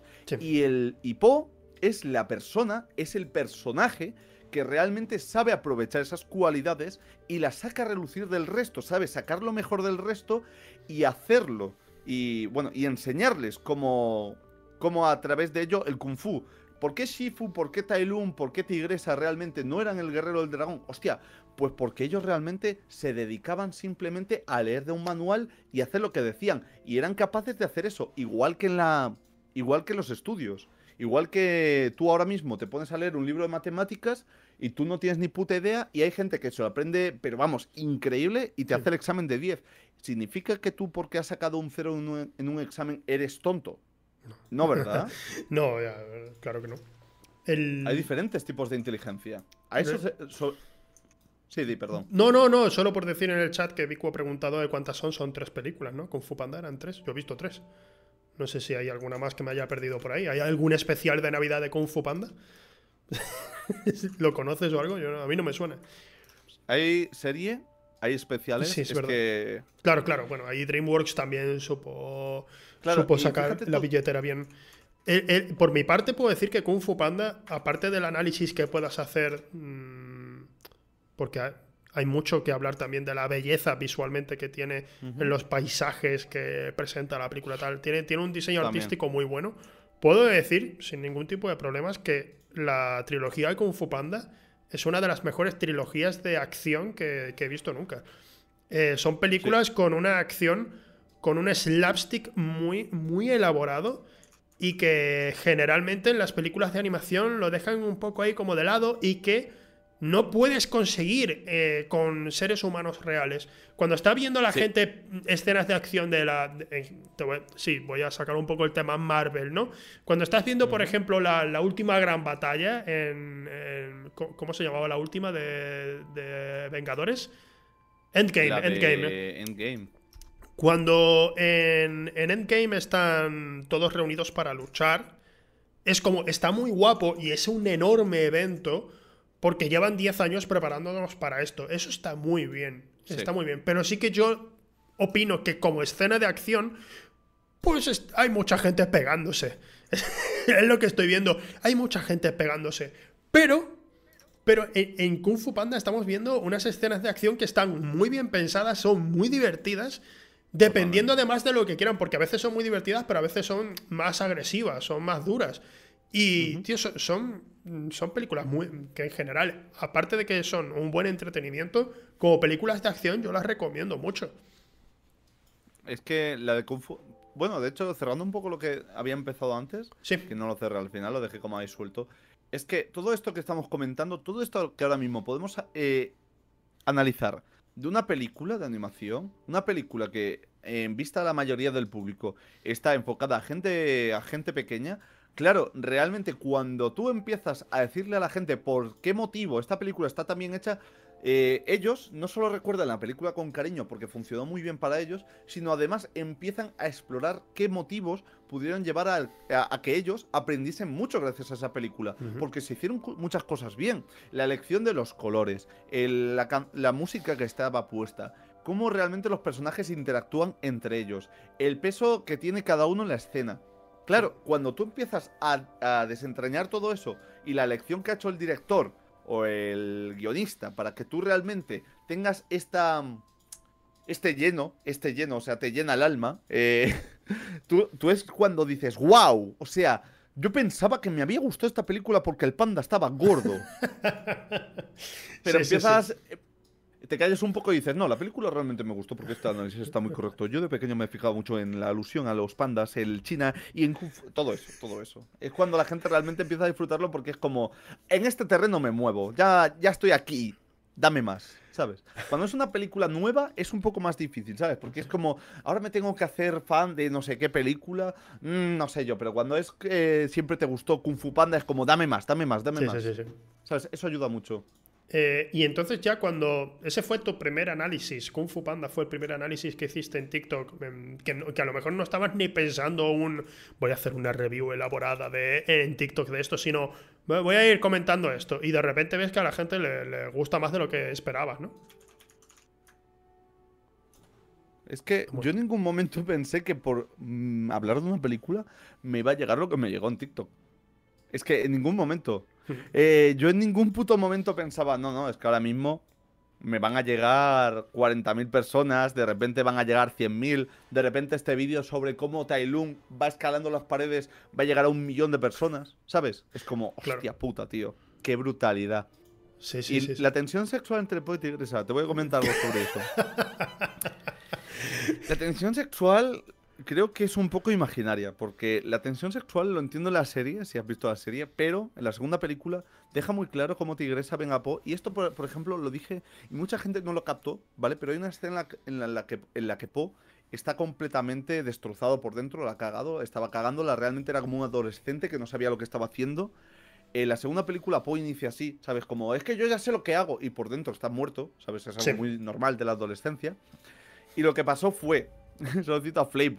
Bueno, pues mándale a Flavor mi conocimiento. Haz un clip. Dile a Flavor que no hay, no hay, no hay tensión sexual dentro del, del propio hecho de la película, de la segunda al menos, porque realmente estamos hablando que llega en la mitad de la escena un momento en el río en el cual Po está destrozado completamente por haberla cagado como un adolescente de mierda y Tigresa hace algo propio de los adultos, que lo habréis visto muchas veces, que es agacharse y ponerse a hablar con él.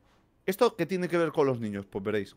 Los niños, realmente, cuando tú quieres hablar a un niño y que te entienda, tú te pones a su altura. Mirarle desde arriba es como el niño tiene que verte así, el niño no te está atendiendo realmente. Ya, Tienes que agacharte, ponerte a la altura de sus ojos y hablarle para conectar con él y que sepa lo que le estás diciendo. Y Tigres hace eso. Es, un, es algo muy de adulto a niño. Sí, bueno, esa clase de detalles que demuestra que, DreamWorks, a pesar de que a veces se desvíe, como está pasando para mi gusto en los últimos años con el cine, especialmente con la promoción de películas que hacen, que siempre son... Eh, vamos a hacer el tráiler con la última canción pop que esté de moda. Eh, también han tenido a, un, a gente muy buena trabajando ahí.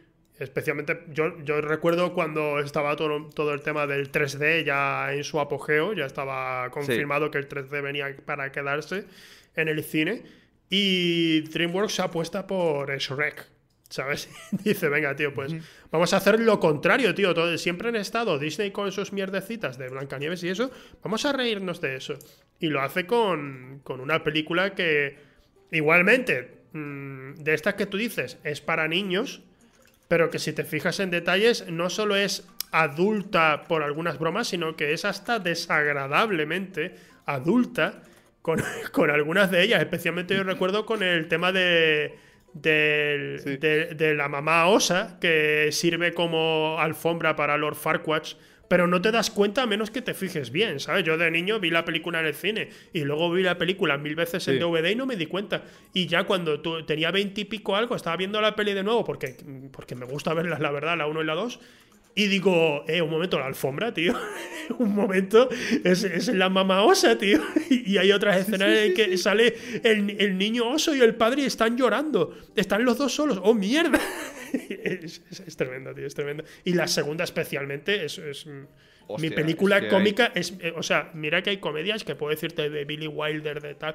Hay comedias que son increíbles, pero a mí en mi corazón es mi comedia favorita es Shrek 2.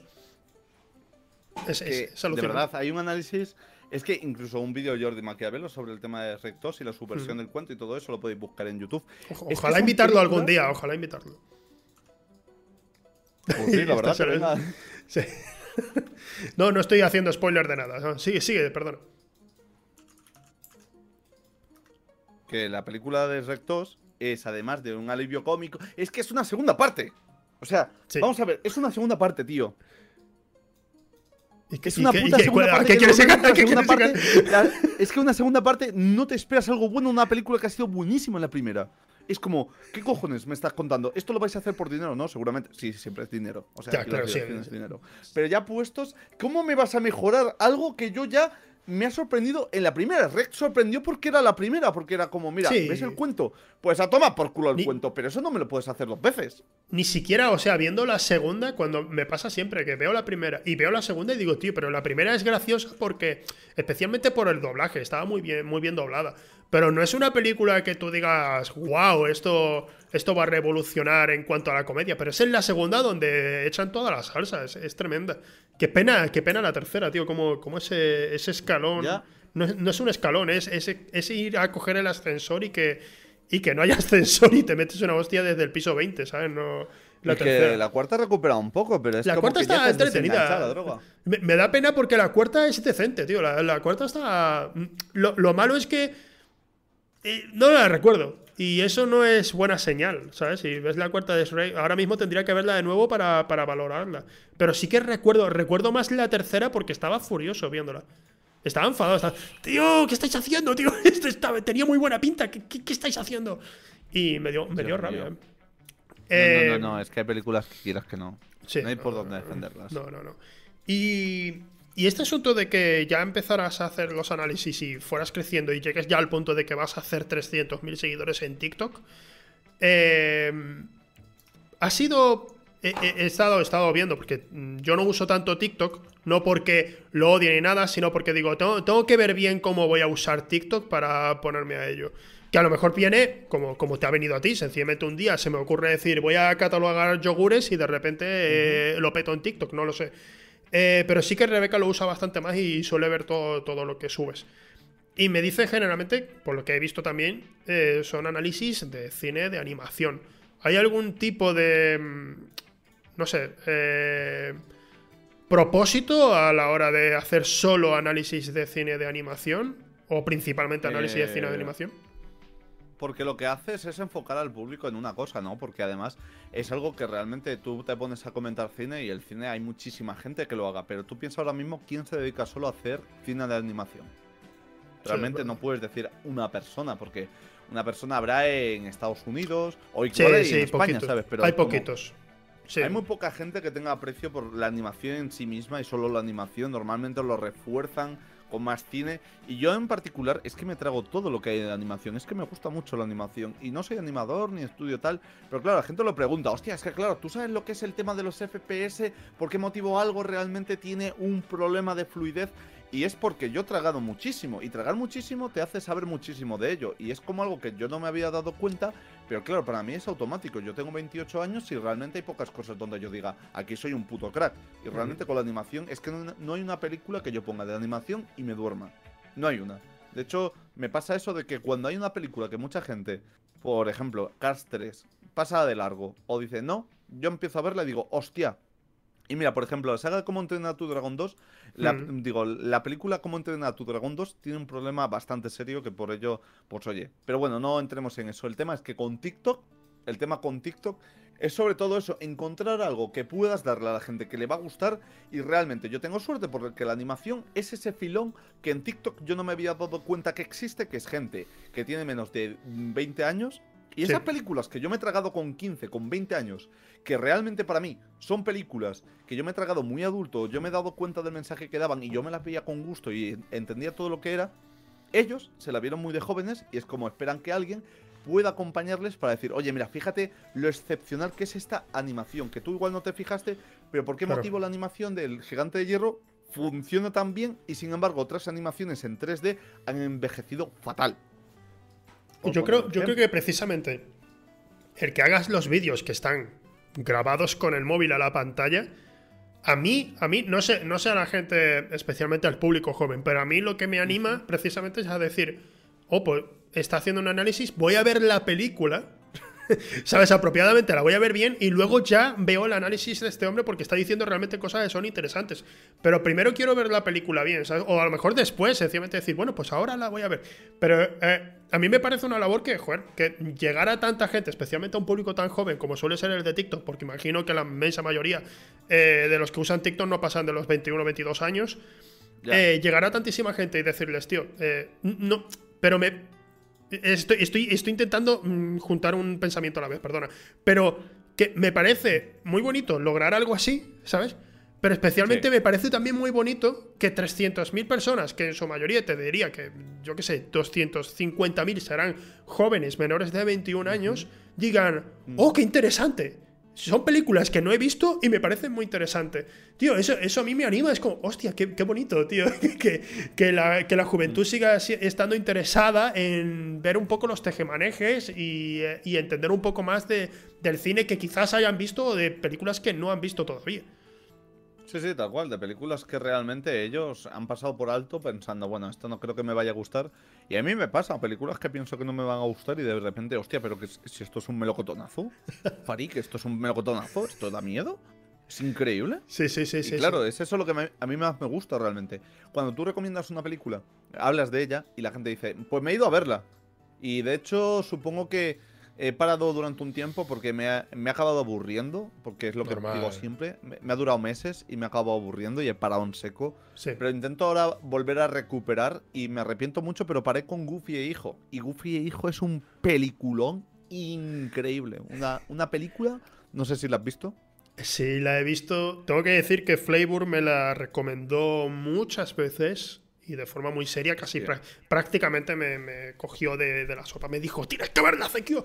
Eh, pero tengo que decir que Goofy e Hijo, o sea, me gustó.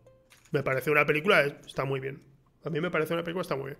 Pero no, no, sé, no sé qué tiene, o, no sé qué, me falta a mí, seguramente corazón o mm. algo, pero es una película que, que veo que os encanta y sin embargo yo no mm. soy capaz de verle ese Em, esas ganas de decir, esta película está infravalorada, esto debería ser más grande, cuando para mí digo, es una película, está, está guapa y está muy bien hecha, pero no, no, no, la, no, no le vi tanto, no sé, no, no quiero entrar en una discusión ahí porque Flavor, se enfadaría mucho conmigo si escuchara esto ahora mismo. Ya, pero yo creo que sé por qué es lo de que la película no te haya podido parecer para tanto, ¿sabes? Hmm. Al verla. Sí. Puede que sea porque eres un hijo de puta. hostia, hostia, vale. ¿eh? No, tío, no, no. Vete a la. No, ahora, ahora tú, tío. Te vas a la mierda es tú. Es una película que quizá. a la mierda tú. Canceladísimo Roller. es porque nosotros nos la vimos con. nosotros nos la vimos esperando una película de Disney. Sí. Y nos encontramos esto, ¿no? Que es como desde el primer minuto, Max no es un personaje cómico. Eh, el hijo de Goofy es un adolescente. No, no, es un adolescente de verdad. Sí, eso es cierto, eso es cierto. Sé que tiene muy buenos detalles. Yo la veía y digo, tiene buenos detalles. Sí. Pero también, o sea, hay muchas películas de Disney que estaban pensadas. Yo creo que sencillamente lo que ocurre es que de una película llamada Goofy e Hijo no esperas nada. Sí. ¿Sabes? Creo que es lo que ocurre. Goofy hijo, esto va a ser una mierda. Y la ves y dices, esto está mucho mejor de lo que pensaba. Pero sin embargo, sin embargo, no me, como a mí también me lo han dicho, yo intento ir al cine siempre con exactamente las mismas expectativas con todas las películas, ¿eh? Yo voy a ver una película, por ejemplo, me pasa con Nolan, ¿no? Suele ser del que hablo, pero Nolan es un tío que digo, no sé qué, no sé qué voy a ver, no sé si va a ser una película me va a encantar o no ser una película que voy a decir, pues vaya porquería. No tengo ni idea. Intento aplicar ese pensamiento a todo el cine que veo. Y a mí con Goofy e Hijo me la pusieron por las nubes, pero sin embargo digo, bueno, no sé qué me voy a encontrar. No, no, no, voy a, no voy a decir nada. Y la veo y digo, ¿qué está muy bien. me pasó? Me pasó con la película esta de, de In Your Name que todo el mundo la pone como, Dios mío, qué película. Ah, Your, Name, el, anime, ¿no? El anime de la, de la... Sí sí sí, sí sí Y yo la vi y fue como, no es para tanto. No es para tanto. ¿Por qué? Porque, claro, ya te han hypeado tanto, ya esperas la tercera venida de Jesucristo a la tierra, en cuanto te dicen, he inventado eh, guantes que se calientan solos, dices. Rebeca, Rebeca vio Your Name y me dijo, está bien, es bonita. es bonita. ¿Sabes por qué Rol 10? ¿Sabes por qué Rol 10? Efectivamente, Rol 10, porque eres un hijo de puta. A mí, no, no sé, no, no, yo no la he podido ver, pero bueno. Em, claro, aquí vamos a respetar eso, eh. vamos a respetar que cada vez que a alguien no le gusta una película que es una obra maestra, en lugar de darle razón de motivos y, lógica, vamos a decirle simplemente porque eres un hijo de puta. Y nada más. Bueno, mira, vamos a, vamos a hacer un interludio ahora. Voy a, voy a quitar un momentito la musiquita. Eh, vamos a hacer un interludio porque hay una sección, hay un par de secciones aquí en el programa, no todo va a ser charlar, ¿vale? Quiero presentaros una idea que llevo un tiempo pensando. bueno, te voy a silenciar un momentito, Roldier, si no te importa. Es para que no se escuche, porque es que soltarías una carcajada increíble, tengo que silenciarte. Espera, eh, ¿cómo te silencio a ti? Silenciate tú, por favor. Ya lo has hecho, ¿verdad? Sí, estás silenciado, mira. Ah, no, no, te sigo escuchando. ¿En serio? Pero ¿cómo te escucho si no...? Eh? Está silenciado aquí. Espera a ver si hay otro sonido. Uy, uy, me, da miedo esto porque... Me, muteo yo, eh, me muteo yo, me muteo. A ver, muteate. Ya está. Vale, genial, gracias. Vale, eh, vamos a pasar a otra sección en la que... Pero vamos, eso es una sección muy rapidita. siempre he pensado que cuando veíais las películas en DVD y venía lo del final alternativo, siempre pensaba, tío, ¿cómo, ¿cómo sería el principio alternativo de una película? ¿Cómo sería una película que empieza, sencillamente empieza, y, pensaron, oye, podríamos terminar la película ya, ¿sabes? Y, incluirlo en el DVD. Siempre me ha obsesionado esa idea, que es una estupidez enorme en realidad, pero ya que estamos, pues, pues, pues os, os, la traigo. ¿Cómo sería el comienzo alternativo de Reservoir Dogs, por ejemplo? Vamos a verlo. Chavales, vamos a preparar esto del robo a la joyería, banco, no me acuerdo lo que era hace tiempo y no veo la peli, pero bueno, vamos a decidir los nombres primero, venga. Creo que deberíamos echar al tío de la camiseta verde, me da mala espina, sinceramente. Tu actitud no es positiva. Hombre, míralo, o sea, es que, es que tiene una actitud... Eh, es peligroso, no sé, creo que va a matar a gente allí. Creo que tienes razón, este tío es peligroso. ¿A que sí? Es que lo único que hemos escuchado es que es un psicópata. No nos han dicho nada más, no me fío, sinceramente. Pensándolo bien, tienes algo de razón, la verdad. Vamos a prescindir de él para este trabajo y así estamos más seguros. Esta tontería me, no, podía, no podía dejarla, perdonadme, pero es que no, no podía dejarla ahí mm. tal, cual y tenía que sacarla. vale, volvemos ya, ya volvemos con Roldier. Sí, ahí está. que Nada, sencillamente esto es. Eh, no sé, esto lo sacamos como clip. Lo sacamos como clip en S2V, lo sacamos en mi, en mi canal, no tengo ni idea. Bueno, eh, es una idea que me ha obsesionado siempre y tengo muchas pensadas. Esto es, va a ser un, recurrente, ¿vale? Una, sesión recurrente en cada programa. Vale, eh, volvemos un poco contigo, Rordiel. Vamos a seguir hablando. Y es que el tema, el tema TikTok. El tema TikTok. Sí, has dicho que te cansaste, ¿no? Que ya llegó un momento en el que dijiste, tío, ya no voy a usar tanto esto y tal. Sí. Eh, hay que, eh, tengo que decir una cosa, que es que TikTok es, es, un, es una aplicación, por ejemplo, cuando estaba en mi anterior equipo de esports, no se puedo mencionar, cuando estaba en mi anterior equipo de esports, bueno, me mandaron la fantasía, el fantástico anterior equipo de esports, no tan fantástico como el actual, así que se siente. Cuando me mandaron a hacer un dossier eh, analizando cómo funciona TikTok, no supe no supe decir cómo funciona TikTok, porque de hecho a mí me pasó que yo me hice un TikTok y digo, bueno, voy a hacer un vídeo de estos de respondiendo a alguien. Y el vídeo tuvo como cuarenta y pico mil visitas y yo, ah, qué bien, qué, guay, qué guay. Pero luego se acabó un vídeo y digo, este vídeo está más currado y es más gracioso. y, tenía, y tenía 24. ¿eh? Y tenía 24. Y digo, uy, ¿qué ha pasado? Y, y eso a mí siempre me ha confundido. Y es que TikTok es ahora mismo, ahora mismo, es eh, prácticamente un todo está permitido Made in China, mm. eh, literalmente Made in China, es un todo está permitido en el que encuentras cosas muy divertidas y encuentras cosas terribles, ¿eh? Es, es, ahora mismo, es algo que, no sé, no te voy a decir el YouTube porque, bueno, en YouTube puedes ver vídeos de eh, terroristas eh, decapitando a, ¿sabes? A personas en, en, Oriente, ¿sabes? Eh, todo, todo eso lo puedes ver en YouTube y, es terrible. Es más fácil ahora mismo encontrar, y esto va en serio, es más fácil encontrar pedofilia en YouTube que en Pornhub a día de hoy, Eso es terrible, tío. Eso es terrible. ¿Por qué? Porque es un todo el mundo puede subir lo que quiera a día de hoy, salvo, salvo que salgan ya varias banderitas para, quitarlo. Generalmente todo el mundo puede subirlo. Eh, tío, ¿tú cómo lo, cómo, cómo lo ves, tío? no, el, no el cómo lo usas tú, sino el cómo lo usa la gente, tío. Porque yo cada vez que entro no, no sé qué me voy a encontrar ahí. Eh, yo, el miedo que tengo es que, obviamente, el algoritmo apunta hacia, tú quieres esto, yo te lo doy. Entonces, eh, hay muchas cosas peligrosas ahí, ¿no? Porque realmente es eso, es como que cada vez enseña menos el contenido a una parte del público y cada vez se genera más para otra persona. Entonces ya es, es todo, como dices tú, pero a la vez, a la vez, todo no tiene que estar permitido, claro. Eh, entiendo la parte de YouTube por intentar quitarse X cosas de encima, pero a la vez es eso, es como estamos intentando cada... Eh, estamos intentando tirar hacia nosotros, pero obviamente la red tira hacia ella. Entonces, como consumidores, al final estamos siendo como... ¿Cómo se dice esto? Como manipulados, ¿no? Porque realmente tú en Instagram lo llegas a ver, ¿no? En Instagram, que ha pasado hace tiempo, que la gente dice que ya no valen los likes, ya no vale eso, que tienen que ser que la gente eh, guarde el vídeo en favoritos, por ejemplo, o comente. Sí, ahora mismo es lo que más se está haciendo que tu publicación llegue a más gente. Claro, claro, claro. Es que ahí está la cosa, tío. Que realmente es como cada vez eso nos está metiendo más en la cabeza que mi vídeo no solo vale que yo sea entretenido, la gente me quiera ver. Tengo que hacer que la gente me comente debajo en el vídeo. O tengo que hacer que la gente venga y me siga. Y a veces, ¿para qué? A veces no tiene ningún sentido, ¿sabes? Es como, ¿para qué quiero yo que la gente me siga? Solo quiero enseñar el contenido. Y si os gusta, ya vendréis a mí.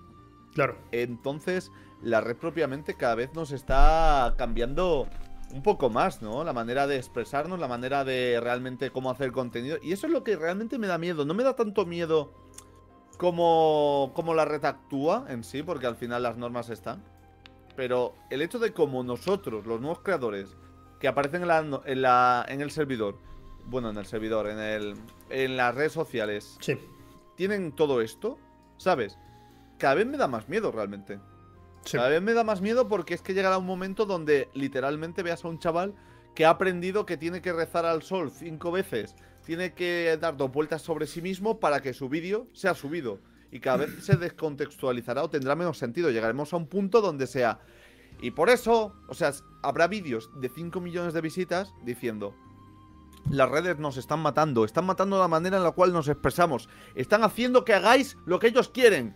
Muchas gracias, gente. Si queréis el próximo vídeo, ya sabéis, seguidme, dadle un like, guardarlo en favoritos, enviárselo a vuestros hermanos y hermanas que así me lo recomendarán más. Y claro, llega un momento donde qué tipo de mensaje podemos enviar, porque si fuese esto una competencia legítima entre redes sociales, si hubiese varias plataformas como en las empresas, normalmente pues vale, pero cada red social hace lo que le da la gana realmente.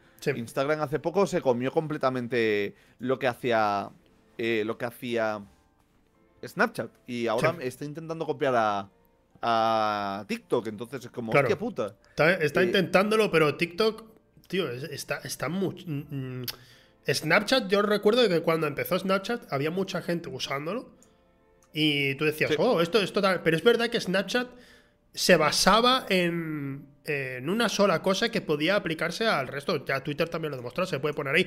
A nadie generalmente a poca gente le está importando Twitter, pero ahí está, ¿sabes? Se puede poner en cualquier lado. Pero TikTok es distinto, tío, porque estamos hablando de cambiar completamente tu interfaz. Deberían cambiar completamente la interfaz de Instagram para que pudiera realmente parecerse al éxito que está teniendo TikTok.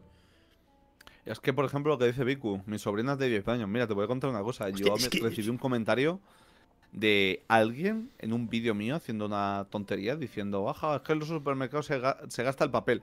Alguien me comentó algo en plan, pero es que tú estás haciendo el tonto. Miré el perfil, vi que era una persona de 12 años y le dije, sinceramente, dile a tus padres que por favor vigilen tu interacción con las redes sociales. Porque ahí viene una parte que no quería decir, pero es que si ahora mismo el algoritmo o la red neuronal apunta que si tú ves vídeos de niñas pequeñas bailando, el algoritmo entiende que tú quieres ver vídeos de, niñas pequeñas bailando. ¿Y qué pasa? Que no puedes buscar eso del todo porque obviamente si eres un niño pequeño o una niña pequeña quieres ver gente de tu edad haciendo eso. Claro, entonces ¿cómo podemos llegar a detectar realmente el problema? Que obviamente son los pedófilos y este tipo de gente. Ahí está la cosa. ¿Sabes? Que es como, ahí está el miedo. Sí, sí, sí, ¿En qué punto? ¿En qué punto hacemos que todo esto se contenga? es que no hay manera, no hay manera. Claro. Eh, mm, entonces es como, vamos, vamos a tener que pedir, por favor, a la gente adulta que por un momento tenga esa charla con los niños. Es como tienen que conocer que esto puede pasar. ¿Sabes? Porque mis padres, por ejemplo, veían mucho problema en que yo pudiese acabar fumándome un porro, pero no veían problema que yo pudiese estar subiendo X cosas en internet o haciendo X cosas. Sí, yo eh, en, en, ese asunto estoy diciendo mucho asunto y no sé qué mierda me pasa. Eh, cuando precisamente estuve investigando cómo funcionaba la red de TikTok, eh, estaba en la oficina allí eh, mirando entre los, distintos TikTok que había. Y yo recuerdo que por entonces yo lo que hacía era seguir memes, seguir las páginas de memes y de reacciones graciosas y tal. Y sin embargo me salían chiquillas, chiquillas haciendo un baile o algo y era como, tío, por favor, o sea, pero ¿por qué me sale esto? Bueno, ¿por qué me sale? Pues porque tenía 3,2 millones de likes, por ejemplo, ¿sabes? Y digo, hostia, es normal que me aparezca porque esto es muy tocho aquí en TikTok ahora mismo. TikTok me ha dicho, aquí tienes tus cosas, pero aquí tienes también vídeos que triunfan mucho, ¿de acuerdo? tienes esto también aquí. Y lo que triunfaba era eso. Y luego, yo, recuerdo, yo recuerdo en especial un vídeo que me perturbó muchísimo, porque era eh, un chico y una chica, los dos parecían menores de edad, eh, y, el, chico era como. Digamos que era de un programa de, televisión o algo, de una novela o de un vídeo de YouTube que se considera gracioso, en el que un tío va a atracar a una chica y entonces la, chica dice, no, no me violes, por favor. Y el chico le dice, que me des el dinero. Y ella, no, no. Y se empezaba a poner de espaldas. Y la gracia era que ella decía, no me violes, pero en realidad lo que quería era que, quería el sexo. Em, era, eran, la idea de lo que hay. Eran, eran menores. Y eso, a mí me perturbó mucho y digo, pero tío, un momentito, el audio original, el audio original, esto, esto, claro, tú puedes ver quién más ha usado ese audio, tú puedes verlo. Le di y había como 200 o 300 publicaciones de ese tipo. ¿Sabes? Que, que, todo el mundo usando el mismo audio. Digo, no, no, no, no, no, no, no. Y había mucha gente menor de edad. Y yo, no, no, no, no, no, no.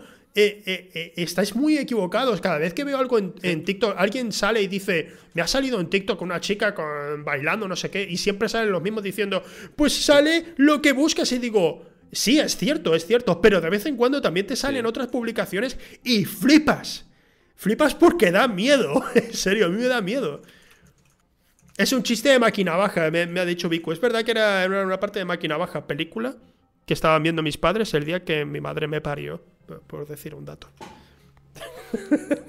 es un dato, eh, es gratuito. Sí, sí, Tío, que no sabes, o sea, este, hasta qué punto lo estamos viendo que realmente, o sea, el problema no es realmente que estén consumiendo ese contenido, porque tú propiamente has dicho antes, yo vi en una cosa eh, muerte, en, un, en el príncipe de Egipto, tú viste muerte y tú dijiste, coño, esto me atrae, esto es nuevo, ¿sabes? Y es muy normal y muy de una persona que está descubriendo cosas, el que te atraigan este tipo de mierdas sin que tengas ni puta idea de qué coño es. Claro. Entonces, cuando de repente este público descubre cosas como por ejemplo el secuestro y todo esto, y, nunca antes nadie les había hablado de lo que era un secuestro, y simplemente lo ven como algo eh, que puede ser divertido, ¿sabes? Empiezan estos TikToks diciendo, joder, ojalá me pase, o algo que está muy de moda en TikTok, que esto lo sé por una amiga, que es un manga que trata sobre un asesino un asesino en serie, ¿vale? Y un pasivo que básicamente vive para complacerle. Y recibe palizas y ve cómo mata gente, ¿sabes? Está todo, todo el espectro está ahí. Sí, bueno, en ese asunto. Otra vez he dicho en ese asunto, pero ¿qué mierda me está pasando? ¿Por qué, estoy diciendo eso? Perdóname. Eh, sigue, sigue, No, no, no, no. que ves a un montón de gente menor de edad viendo eso como, oh, esto es la hostia, esto me encanta, esto quiero más, es que son pareja, están. Es que e, ese es el punto que antes esto lo percibías y no había como tal una exposición a que alguien pudiese, pudiese encontrarte o pudiese empezar a ficharte por internet, ¿sabes? Un pedófilo en este caso. Y ahora sí, ahora sí porque realmente esto está a la vista del público. Antes quizá tú lo hacías y lo hacíamos, tipo, jaja, es que yo soy muy soy muy edgy todo esto, pero nadie nos veía igual que en Twenty hacíamos el payaso, igual que la gente hace ahora en TikTok el payaso, pero es que a nosotros no nos puede ver no nos podía ver Auronplay, no había una persona tan grande como para que de repente nos expongan ante, ante, tanta gente o tantos medios. Es que eh, ya, bueno, ahí entra un, tema de responsabilidad absolutamente por parte de influencers o gente creadora de contenido y tal, a la hora de, por ejemplo, sencillamente yo cualquiera, cualquier, cualquier usuario así que estemos a lo mejor por debajo de 10.000, 20.000 o algo así, que siguen siendo muchos seguidores, eh, si retuiteamos comentando algo, tenemos cierta. O sea, eso, eso va a hacer que, la publicación que estamos retuiteando lo vea más gente, sí. Pero si Ibai ahora mismo da like a una cosa, da like a un tweet cualquiera, ese tweet va a tener 400 likes. O por ejemplo. Y va a verlo muchísima gente. Y hay que. Algo eh, que pasó. Sí, sí. Con la de palabra. Es que alguien hizo la de palabra. El que siempre está en polémicas, el chico la gorrita. Ah, vale, sí. Algo que pasó es que por él. No hables mucho de él, por favor, pero sí, sí, sí. No, no, por mencionar justo alguien que le había hecho como un montaje en el cual se veía a su miembro, todo el mundo empezó a compartirlo, pero si él hubiese ignorado, hubiese pasado de ello, ¿sabes? Que es algo que muchas veces hacemos la mayoría, pasar completamente el conflicto o evadirlo, ¿sabes? Pero no, ellos es como que continuamente, venga, voy a ello, y no te das cuenta, pero tu responsabilidad está ahí. Eso es el efecto Streisand también por, por, por una parte que es el, eh, lo de que tú no quieras que alguien comparta, alguien comparte algo tuyo y tú dices, eh, quiero que eso se elimine, la gente va a decir, ah, sí, pues ahora por caerte encima vamos a mm, exponerlo más. Pero yo creo que en ese, eh, en, ese sentido, el de palabra es un experto en jugar con las redes sociales totalmente, porque nosotros estamos pensando que estamos riéndonos de él y él se está mm. riendo totalmente de nosotros en todo momento. Me da a mí esa sensación. Porque creo que todo lo está pensando para decir, eh, se ha compartido ahora mismo mi pija en internet, eh, está ahora mismo por ahí.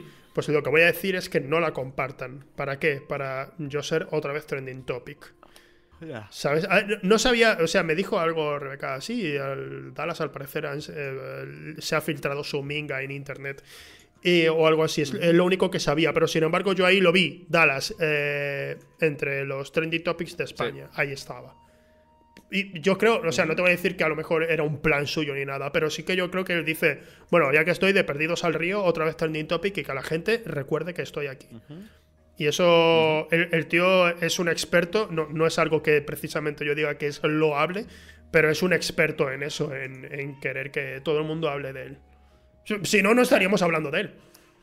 Nah, pero yo lo puse como ejemplo por eso, porque hay una responsabilidad a la hora de coger acciones. O sea, no hay un momento en el cual tú puedas evadir el hecho de que ah, es que yo solo respondo porque a mí esto tiene que ver conmigo. No, a ver, si es que hay un montón de cosas que tienen que ver con nosotros día a día.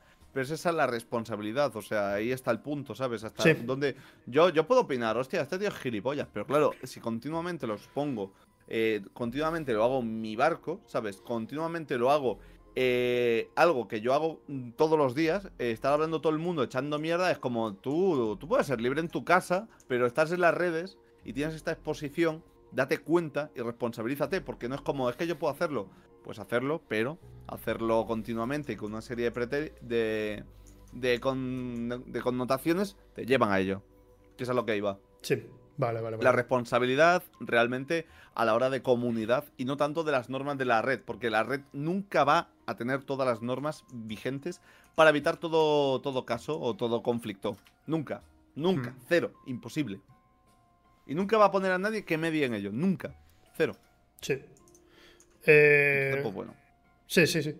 Yo siguiendo ya el. Siguiendo un poco. Sí, dale, coño, pasa a la siguiente con ganas. No, está. Lo, ya es que TikTok.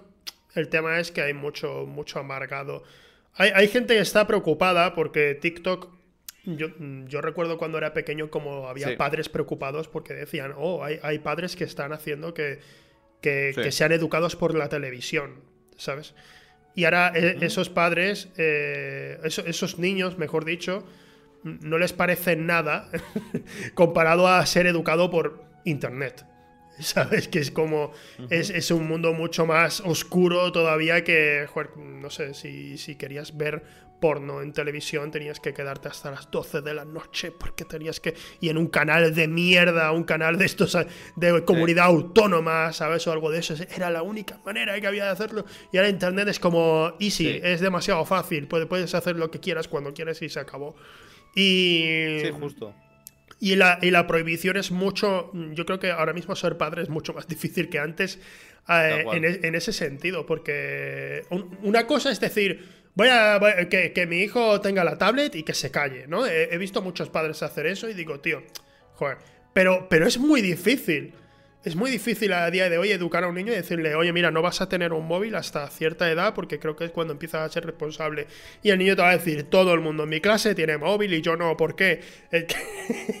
está, está la cosa muy complicada ahora mismo en ah, ese justo una persona me dijo comparativamente el tema de Internet y el porno. Con el tema de la televisión, por ejemplo, que todo, todo el tiempo había pasado lo que tú dices, que había una manera de acceder a ello. Lo que pasa es que yo mismo lo dije, es como eh, no hay una manera de que tú con una red realmente puedas excusar esto. Porque, por ejemplo, la otra persona lo que dijo fue que hay un cartel que pone eh, eres mayor de edad, ¿sabes? Y es como, eh, si tú me vas a un juicio diciendo, es que en mi red, en mi web, había un cartelito que ponía que si no eres menor de edad, que si eres menor de edad, no entres, eh, yo me descojono porque es que un cartel en internet, ¿quién lo, ¿quién lo respeta? O sea, si estás entrando en una web es para entrar, ¿sabes? Efectivamente. Sí, sí, sí, sí, sí. Sí. Pero es que eso es lo gracioso, que te dicen como un cartel. Es que un cartel importa una mierda. El cartel, no el cartel, el cartel da igual en absolutamente todo a día de hoy, cada vez que me. Tío, ¿por qué mierda? O sea, aquí, aquí, una crítica que hago a Steam. ¿Vale? Me ha venido ahora a la cabeza. Steam, por favor ¿Sabéis mi edad? Yo tengo puesto, nací el 24 de noviembre de 1991. Lo sabéis perfectamente. Y cada vez que entro en la página de Steam, en una tienda, para decir, mira el Doom Eternal, le doy y me dice, oye, tu edad. Pon, tu edad. Y, estoy harto de poner que soy del 1 de enero de 1998, tío. Estoy 1 de enero de tal una. una vez. Pero, ¿por qué no me dejan? campo. ya lo saben. Dejadme en paz, por favor, dejadme en paz. Estoy muy harto de, Steam en ese sentido. ¿Por qué, ¿Por qué siguen haciendo eso si saben ya mi edad? Saben perfectamente. me, ha, venido a la mente, perdona. Eh, siguiendo un poco con lo que hablábamos de forma culta. Eh, volviendo un poco a lo que es también eh, la recepción que está teniendo TikTok. yo creo que es una red social que, ha ido ha ido tan rápido que incluso le ha venido un poco grande. Porque bueno, TikTok ha crecido rápido, pero bueno, eso venía ya de Musical Lee, que era de, era de donde estaba viniendo. Pero ahora mismo mm, yo creo que sencillamente es como... Es como ver la televisión, TikTok. Tienes lo que, lo que tú quieras ver. La cosa es que mm. diferenciarlo a día de hoy no tienes un canal para decir, oh, en este canal tengo esto. Tienes hashtags, pero en los hashtags incluso te puedes encontrar distintas cosas. No, no tienes un canal dedicado, no tienes, no tienes nada de eso. Ahora mismo es, eh, es el viejo oeste. No, no hay ley y, y, a ver, y a ver qué encuentras, ¿sabes? Eh, tengo, tengo ganas de ponerme a hacer contenido en TikTok. Eh, mm. Porque creo que es una, una red también que valora mucho a veces el contenido que haces para crecer. Eh, he visto a gente creciendo muy rápido. Tu caso es uno, pero he visto una chica que conozco que tiene un millón de seguidores y, no, y, no, y no se ha puesto a, se ha puesto a subir gameplays y a, hablar de cositas de vez en cuando. No, nada raro, ¿sabes? Sí. Eh, y, es, y eso es lo que me anima a decir, tío. Es una red en la que puedes encontrarte absolutamente de todo. Que es un poco el Netflix de las redes sociales, ¿sabes? Netflix es la digamos, la productora ahora mismo que se dedica a hacer todo tipo de contenido. Eh, contenido que guste a tu abuela, contenido que te guste a ti, a tus hijos, a, ese amigo que no le gusta el cine. Vamos a intentar traerlo a Netflix. Que, que, esté todo el mundo en Netflix, por favor. Ya está, ese, es mi, razonamiento. De hecho, Netflix sentó la base, pero ahora mismo un montón de plataformas con el tema del cine están pasando su contenido a internet porque están viendo que se están quedando atrás. O sea, se están dando cuenta que, hostia, es que esto ya empezó hace años. Tenemos que hacerlo ya, sí o sí. Y ahora mismo, de hecho, quien lleva la delantera es Disney intentando comer mercado. Sí, bueno, Disney, Disney consigue mucho porque tiene. Porque es Disney porque va a tener la, exclusividad de todo lo que pertenezca a Disney y ahora mismo 20th Century Fox es de Disney. Y están pasándole, están pasándose. Hasta padre de familia va a estar en Disney Plus. Flipa, tío. O sea, padre de familia va a estar ahí. Eh, y, todo eso va a desaparecer del resto de redes probablemente para siempre. todo el contenido de 20th Century Fox, eso es mucho cine, ¿eh? Mucho cine y muchas series. Es que va a ser, va a ser un batacazo enorme para. No, claro, es que con Telecinco ya pasaba. Con, eh, ponte tú a buscar algo de la que se avecina en YouTube. Hostia. ¿Te, acuerdas? Vez... ¿Te acuerdas? o sea, lo que arruinó especialmente. O sea, bueno, se arruinó de alguna manera que otra parte, pero lo que arruinó especialmente al programa de Selo que hicisteis fue Telecinco diciendo: Pues ya no tenéis nada de lo nuestro, se acabó. No queremos un programa de zapping de ese tipo, así que iros a la mierda. Claro. Es que esto tiene que ver muchísimo el tema de las redes con el tema de la legislación y, por ejemplo, tiene que ver con Twitch. Porque anteriormente no había un problema porque no se hacía aquí y si se hacía eran cuatro matados de mierda, entonces nos da igual.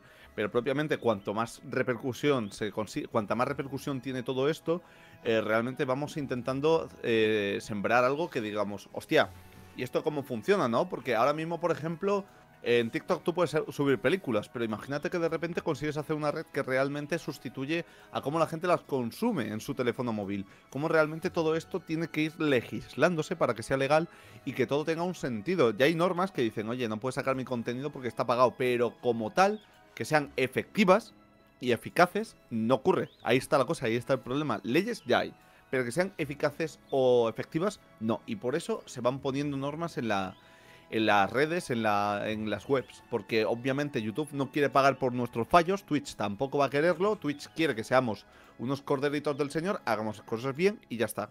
Que oye, yo al menos por mi parte tengo que decir que tengo, si no fuese porque me pusieron un baneo por, dos baneos por categoría eh, incorrecta, yo el historial en dos años lo tengo impoluto, la verdad. recuerdo, recuerdo cuando hiciste la, esa especie de huelga en eh, silenciosa, eh, haciendo ¿eh? streaming en silencio con los brazos cruzados. recuerdo eso. Lo que no haya hecho ya. bueno, y te, pusiste también a dormir en streaming. Yo te he visto hacer de todo, la verdad, ¿no? De todo, de todo, en verdad. Y ahora en TikTok la gente está durmiendo en directo, así que supongo que me pondré a dormir para decir, bueno. ¿Están durmiendo en directo en TikTok? sí, sí, sí, sí, sí, están durmiendo en directo. Yo ya lo hice hace dos años, yo estoy tranquilo. Y también juego al RAS en modo roleplay hace medio año. y ahora mismo tienen el servidor de roleplay de Egoland. O sea, quiero decir, no sé, probar cosas, a mí me gusta probar de todo. He visto, ahora en S2V están haciendo el tema también del... Bueno, tú estabas en Infames, ¿no? En, se llamaba Infames o algo así, en, del GTA. ¿Del GTA? Sí, estaba. Sí, estuviste, hace un mes que ya... o dos meses casi. Ah, ese, 2V también tiene un, esto de un servidor de GTA 5. Y estuve viendo un poco cómo funciona. Y digo, tío, esto es una secta, es increíble. Sí. ¿No? Me, siento, me siento cada vez me siento más mayor, tío. una cantidad de normas de no, no, espera, espera, no puedes romper la cuarta pared. Y digo, hostia, tío, ese, o sea, la, inmensa mayoría de lo que hacía en mi anterior equipo de esports era rompiendo la cuarta pared. ¿Qué hago ahora? me siento desnudo. Claro, es que es eso, la mayoría de gente no entiende por qué algunas cosas del roleplay se tienen que llevar a cabo porque realmente si las haces al momento creas un creas un pifostio, o sea, es simplemente como ya que te has tropezado, no hagas que el resto se tropiece. Esas son las normas del roleplay. Claro, claro, claro, claro, claro, Yo, yo, ahora mismo lo que estoy viendo en, Rust nunca ha sido un juego que, he seguido demasiado. Pero estoy viendo clips especialmente porque Chuso y Jagger son, son tíos que me caen genial y, y me, me, hacen mucha gracia. Especialmente Jagger, tío, no sé, el tema de que hiciera... yo, yo, estaba viendo, yo estaba viendo Rust cada vez que veía algo era, se están matando, no sé quién está matando, no sé cuál. Pero veo que Ander, por ejemplo, pues dice, voy a hacer una ruleta y voy a hacer un casino aquí en medio. Y, el, y el, este dice, pues, pues el chuso dice, voy a hacer un kebab, voy a hacer una tienda de kebab. Y Jagger, vea, pues voy a hacer el laberinto ese de mierda, tío. No sé. Eh, claro. esa clase de cuando alguien dice, bueno, ¿por qué no sencillamente no le doy una vuelta y hago una cosa distinta? A mí, a mí me encanta, tío, me, flipa. Y, el juego ese nunca le había prestado mucha atención, pero no ha sido el tema de, oh, se ha puesto de moda lo que me ha traído, sino el, ¿puedo hacer esas cosas? ¿Puedo, ¿puedo hacer esa cantidad de tonterías? me ha interesado ahora mismo. A José Julio le estaba enseñando el otro día lo que se podía hacer en el Rust y estaba flipando que muchas cosas que eran mini sistemas dentro del juego están muy bien acabados y te permiten una serie de opciones brutales. Y lo que he estado diciendo yo durante mucho tiempo es que tiene un potencial brutal. Y lo que ha pasado con el servidor de Igoland, vamos a poner un poco de contexto porque puede llegar alguien y decir, Igoland, ¿qué es eso? Pues mirad, os lo voy a explicar. Rust es un juego que tiene unos 6 años, 6 años o 5 y el propio juego llevaba mucho tiempo en fase alfa. Ha tenido muchos cambios. Entonces, a la fama saltó cuando casi empezó. Por ser como una especie de Minecraft 3D increíble, que aquí es como muy realista. ¿Y qué pasó? Pues que con el paso de los años se ha ido olvidando. Pero aún así ha llegado incluso a salir, porque ha seguido teniendo una fanbase, ha llegado incluso a tener mejoras muy grandes, no del motor gráfico, sino del propio sistema dentro del juego que funciona muy bien en muchas cosas. Y propiamente el Rust ahora mismo está en un estado muy bueno, pero tenía un problema muy grave el Rust. Era un juego muy desafiante. Un juego donde tú puedes hacer lo que te dé la gana y pueden hacer lo que te dé la gana. Eh, realmente crea un problema y es que la gente se mata entre sí. Claro, para el jugador nuevo conlleva que no hay un avance real sobre el juego. No llega un momento donde tú descubres qué es la electricidad, para qué se va a un sitio. Tu avance es, llego, hago una casa de madera, me raidean y a tomar por culo. Y me matan uno uno de los grandes mecanismos del Rust, o el principal, es que tú cuando te vas a dormir no te desconectas, tu personaje sigue donde has dormido y si alguien te encuentra, te mata y te roba. Entonces, lo que ha pasado hace dos meses o un mes es que en el servidor inglés, OTV, se puso de moda que los streamers fuesen a comprobar cómo era el Rust fuera de toda esa esencia PvP. Se ofreció una zona PvE donde ellos no eran atacados, una zona donde ellos podían jugar a las casitas a jugar como los Sims. Y había una experiencia también inmersiva del PvP, pero en otras zonas y en medio todo se juntaba con el rol. La idea de que todos podían tener como su tienda o jugar a ver si podemos hacer esto y nos matan. Un poco el Rust menos frustrante. Y lo que ha ocurrido con España es que han cogido, han visto la idea y los creadores del servidor en España han cogido la idea mal han cogido la idea como es que aquí hay que hacer full PvP. Aquí todos a matarse, no valen alianzas, no vale que uno hable con otro. ¿Y qué ha pasado? Que durante eh, los días posteriores, al segundo o al tercero, cuando se reinició el servidor, realmente fue un coñazo. Yo lo estaba viendo y era como, pero si estáis jugando a mataros, que eso no mola, que eso es una mierda. Y yo, yo llevo 2.000 horas en el Rust y otras 2.000 que habré tenido viendo streamers. Claro. Y otras 2.000 que tendré viendo a streamers y viendo, y viendo vídeos del Rust. Y la cosa es esa. El problema del Rust es cuando juegas a tryhardear. Y yo mismo, yo mismo, eh, me hice un servidor para enseñar a mis amigos y poco a poco, solo ofreciendo esa idea de, mira, este juego es bueno, este juego es bueno, este juego es divertido. Lo único que tienes que arreglar es que la gente aprenda a comportarse y role ya está para que todo el mundo se lo pase bien. Con tantísima gente, con tantísima gente, no, no. Pero ahí está la cosa. Ahí está la cosa, cuando tú intentas ser competitivo en un juego, ahí está el problema, porque la competencia muchas veces mata al resto y cuando es un juego como este frustra.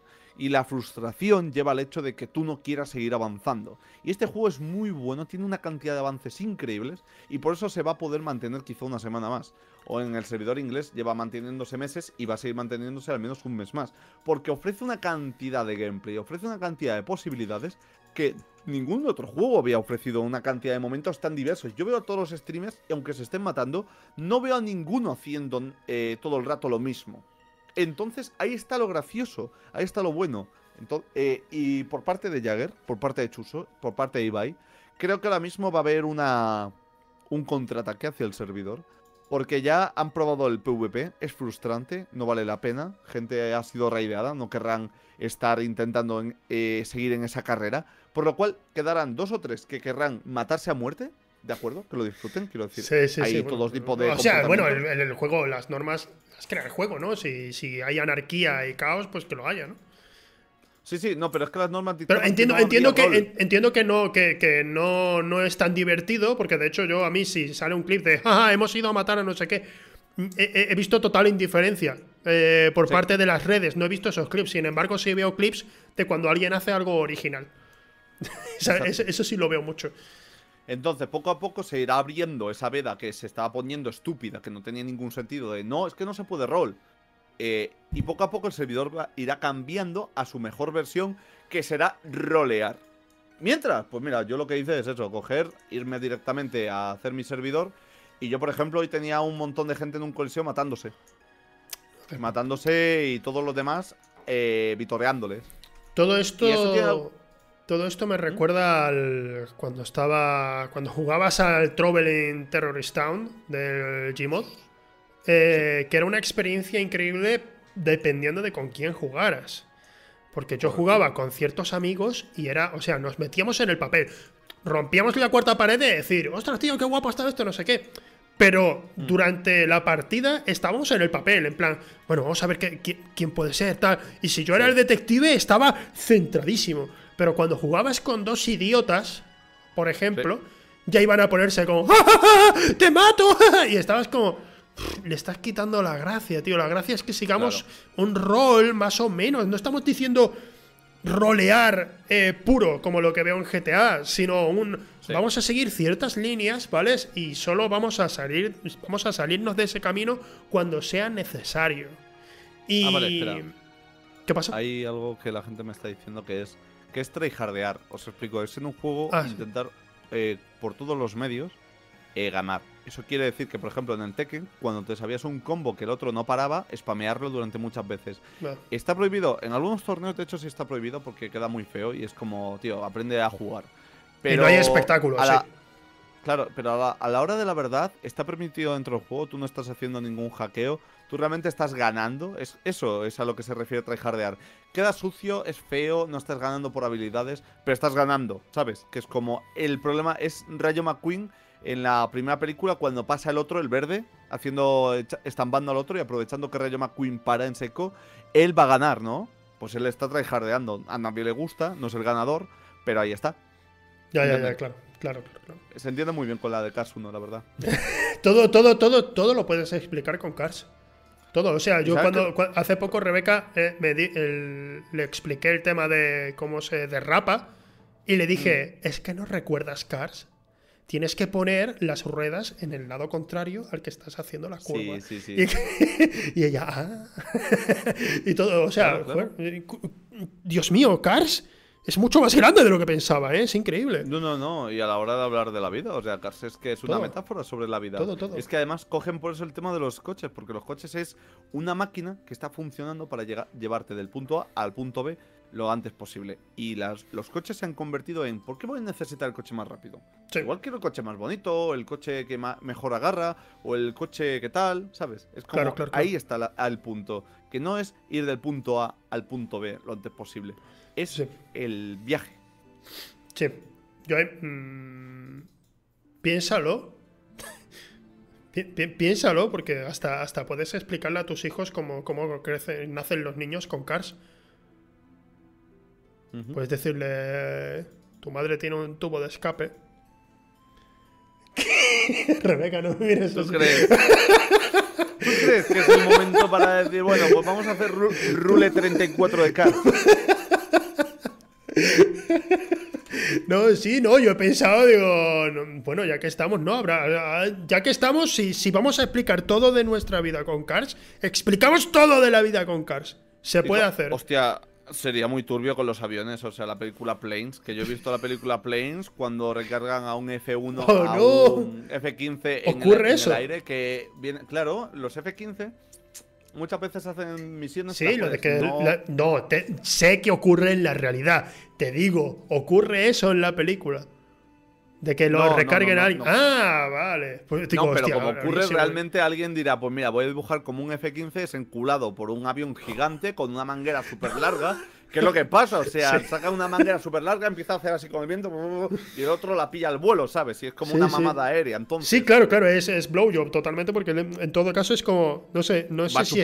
Supongo que existe, pero alguna, alguna filia, ¿no? De que te hagan así en la cabeza, pero es básicamente lo que le hacen al avión, le hacen así. Eh, Alguien que haya cómo ah, metérsela a un delfín. Hablemos, de, hablemos un poco de cine, tío. Eh, vamos a dejar ya temas redes sociales, Rust. Eh, a pesar de que es un juego que, por cierto, me interesa. Ya con todo esto he dicho, ostras, hay muchas posibilidades, me interesa. Pero son, son 33 pavos el juego, según he visto. Ahora está 33, por eso le digo a la gente, yo sé lo que duele en 33 pavos, yo no recomiendo que se gasten 33 pavos cuando no sabe realmente. Voy a esperar. cuando realmente... Sí, mejor. Pues porque... Hostia, David Snake, David Snake ha dado, eh, ha dado la clave, claro. Es, prácticamente un mortadelo lo que le hacen al F-15 cuando lo recargan en el aire. Es un mortadelo lo que está haciendo el otro día. Vamos a hablar de películas. ¿Qué película me ibas a Tío, sí, no, te, iba a preguntar, ya que esto es cine de perros, ya por, ir haciendo un poco de previa para la parte final. Eh, ¿Tienes alguna película favorita? Algo que te haya llegado al corazón más de lo normal. La de la de Onward. La de la casi de las últimas de Disney. Onward. Ah, sí. sí, me tocó un poco la patata. Creo que se llamó. Creo que en Latinoamérica se tituló algo así como. Eh, Unidos. La, asombrosa aventura de Juanito el Troll. Claro, porque realmente me fascinó ya desde el primer momento en el cual estaban basándose en que la, en la magia estaba desapareciendo porque la ciencia era más funcional y es, es un gag cómico realmente. Sí, sí. ¿Sabes? El hecho de que eh, Buah, ¿para qué voy a tener que utilizar esto cuando es que tengo el móvil? ¿Sabes? Sí. Claro, es que empieza a ser todo un gag cómico, pero se basa en ello y empieza la película a revolucionarte de una manera y encima, mientras mantiene un vínculo o lleva a cabo ciertos pasos, como por ejemplo la madre, la relación que tiene con, con el otro, ¿sabes? Que es que no, te puede gustar más realmente. Llega un momento donde es que es... La parte final... La parte final es, muy buena, es muy buena. Por, un lado, por un lado, he de decir que eh, estaba arqueando mucho la ceja viendo al principio la película porque decía, si la magia, si la gente ya no cree en la magia, eh, pero sigue habiendo pruebas de que hay magia por ahí, ¿sabes? Hay gente, hay gente que vive, o sea, hay personajes que vivieron épocas mágicas.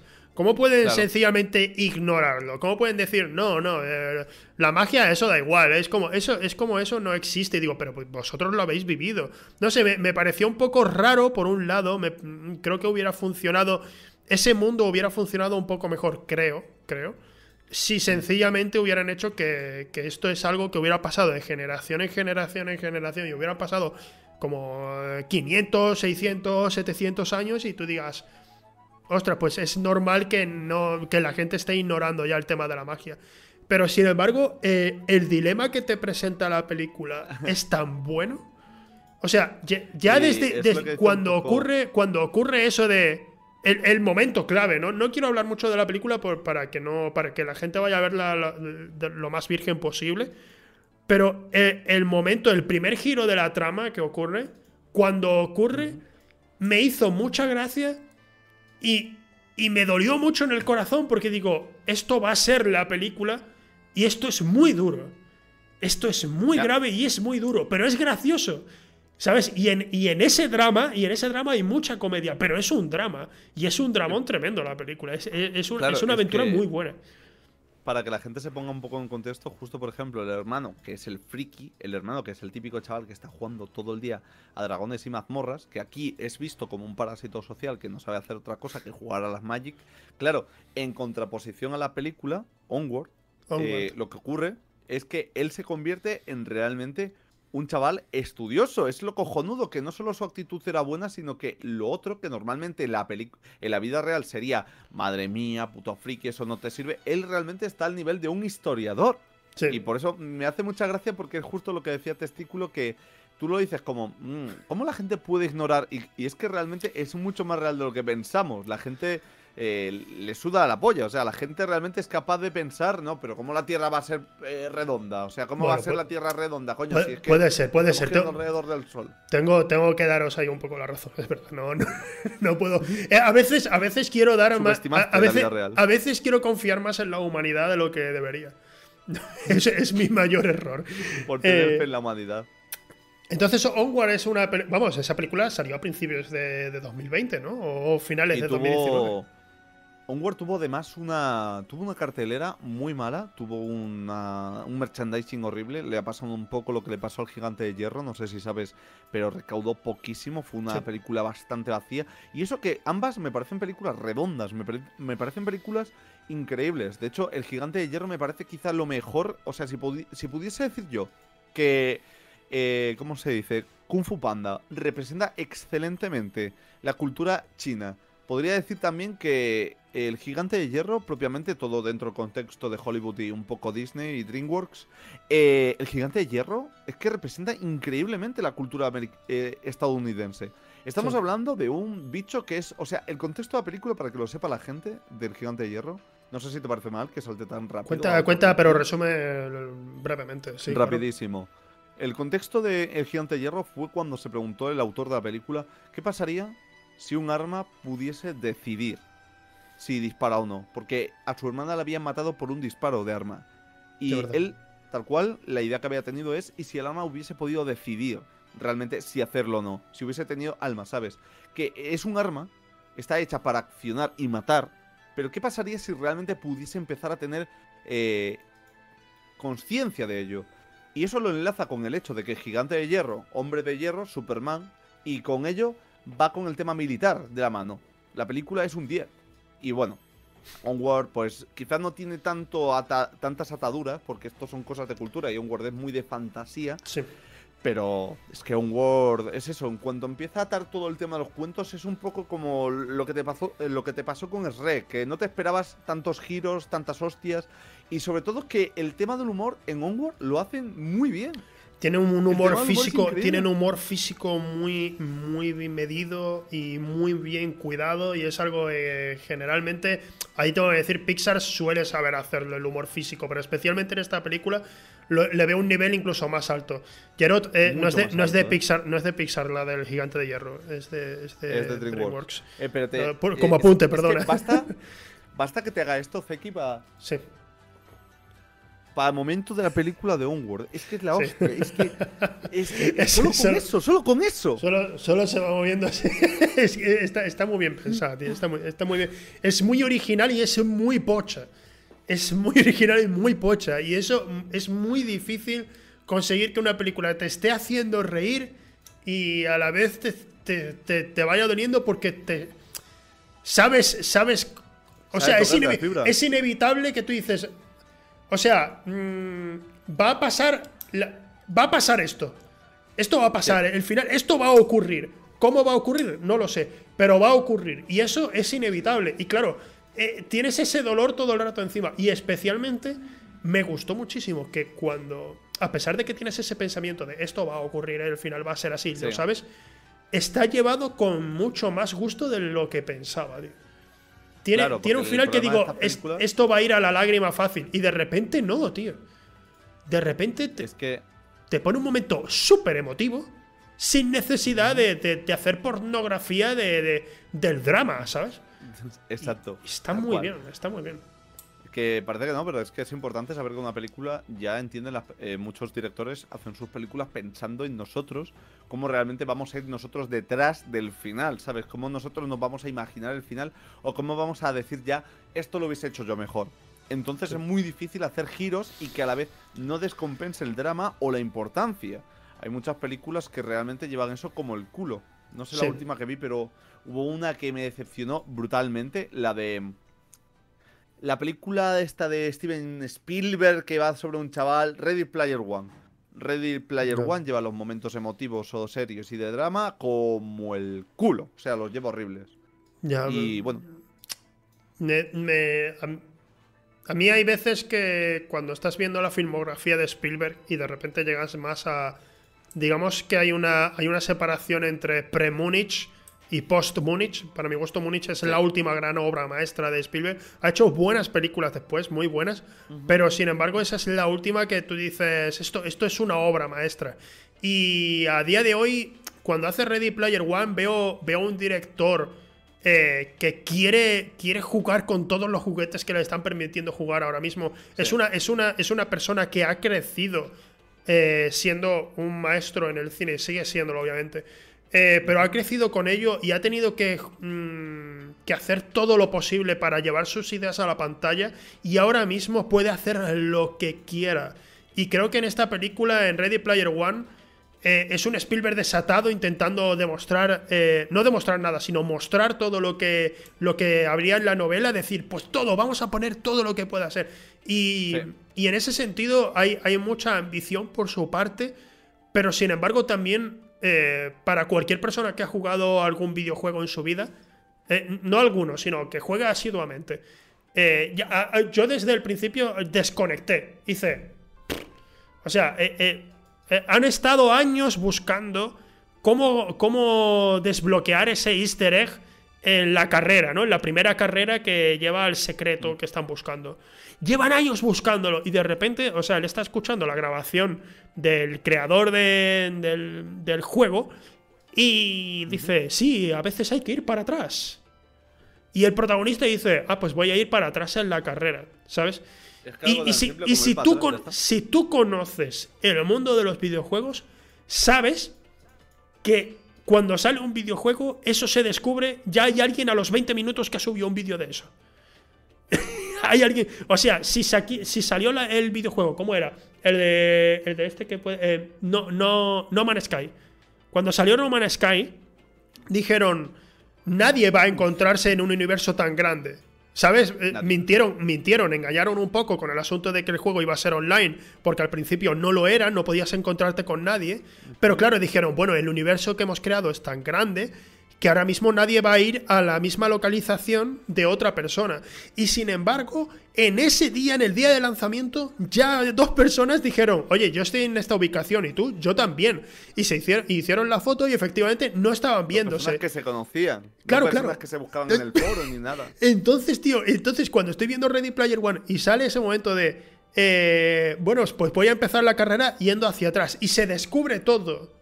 A partir de ahí, en plan, ah, solo había que ir hacia atrás, digo, esto, no, esto no llevaría años. Es, es, una tontería, pero a mí, por ejemplo, ya ese detalle, digo, sabe, eh, eh, es una persona a la que le gustan los videojuegos, quien escribió el libro, no sé si, si era así exactamente en el libro, pero se ve que hay mucho amor por los videojuegos, pero también desconocimiento por los videojuegos. Eh, y también el hecho de como intentar juntar esas dos facetas de los videojuegos, el antaño y el actual, no acaba de cuajar mucho, o sea, quiero decir, es como que todo el rato en los juegos, en las grandes películas sobre videojuegos, en lugar de tratar videojuegos de VR o, realidades virtuales eh, como contexto, ¿sabes? Es como que siempre tienen que añadir esa parte de, no, pero es que claro, hubo un videojuego inicial, juegos con pocos gráficos, eh, nuestra cosa... Y claro, es, yo creo que ahí fallan muchísimo. Yo creo que eso es algo que le quita muchísima esencia. Porque es como, ya lo he visto, no es porque esté mal, es porque ya lo he visto ya demasiadas veces, ¿sabes? Si es un elemento que ya me sobra. Sí, lo entiendo. Y el momento, por ejemplo, el momento final, o cuando meten a ciertos personajes que te deberían de dar como, como por ejemplo en Kingdom Hearts, o sea, el juego Kingdom Hearts, no es porque sean personajes que tú conoces ya propiamente, eso, eso te puede dar algo, pero es porque cada uno tiene su propia personalidad o sabe comportarse, ¿sabes? Y es algo que realmente te ata, no el hecho de, ah, pues mira, es un personaje que conozco, punto. No, eso nunca ha valido así. O sea, aunque quieran parecer que sí, el hecho de que vea yo a Tracer corriendo me vale más para un... Tracer, Tracer de Overwatch corriendo me vale más para un tráiler, simplemente, ya está, que para una escena. En una escena es como... ¿Qué hace ahí? Ya, bueno... Eh, eh, ah, ah, pasaba principalmente que... Que eso ocurre, el juego ocurre en el futuro y dices, ¿crees de verdad que usarán a Tracer en el futuro? O sea, eh. sí, habrá, hay mucha gente jugando en Ready Player One, hay muchísima gente, pero ¿estarán usando a Tracer? El DeLorean me lo creo, tío, pero Tracer... Mira. Eh, no sé yo, tío, no sé.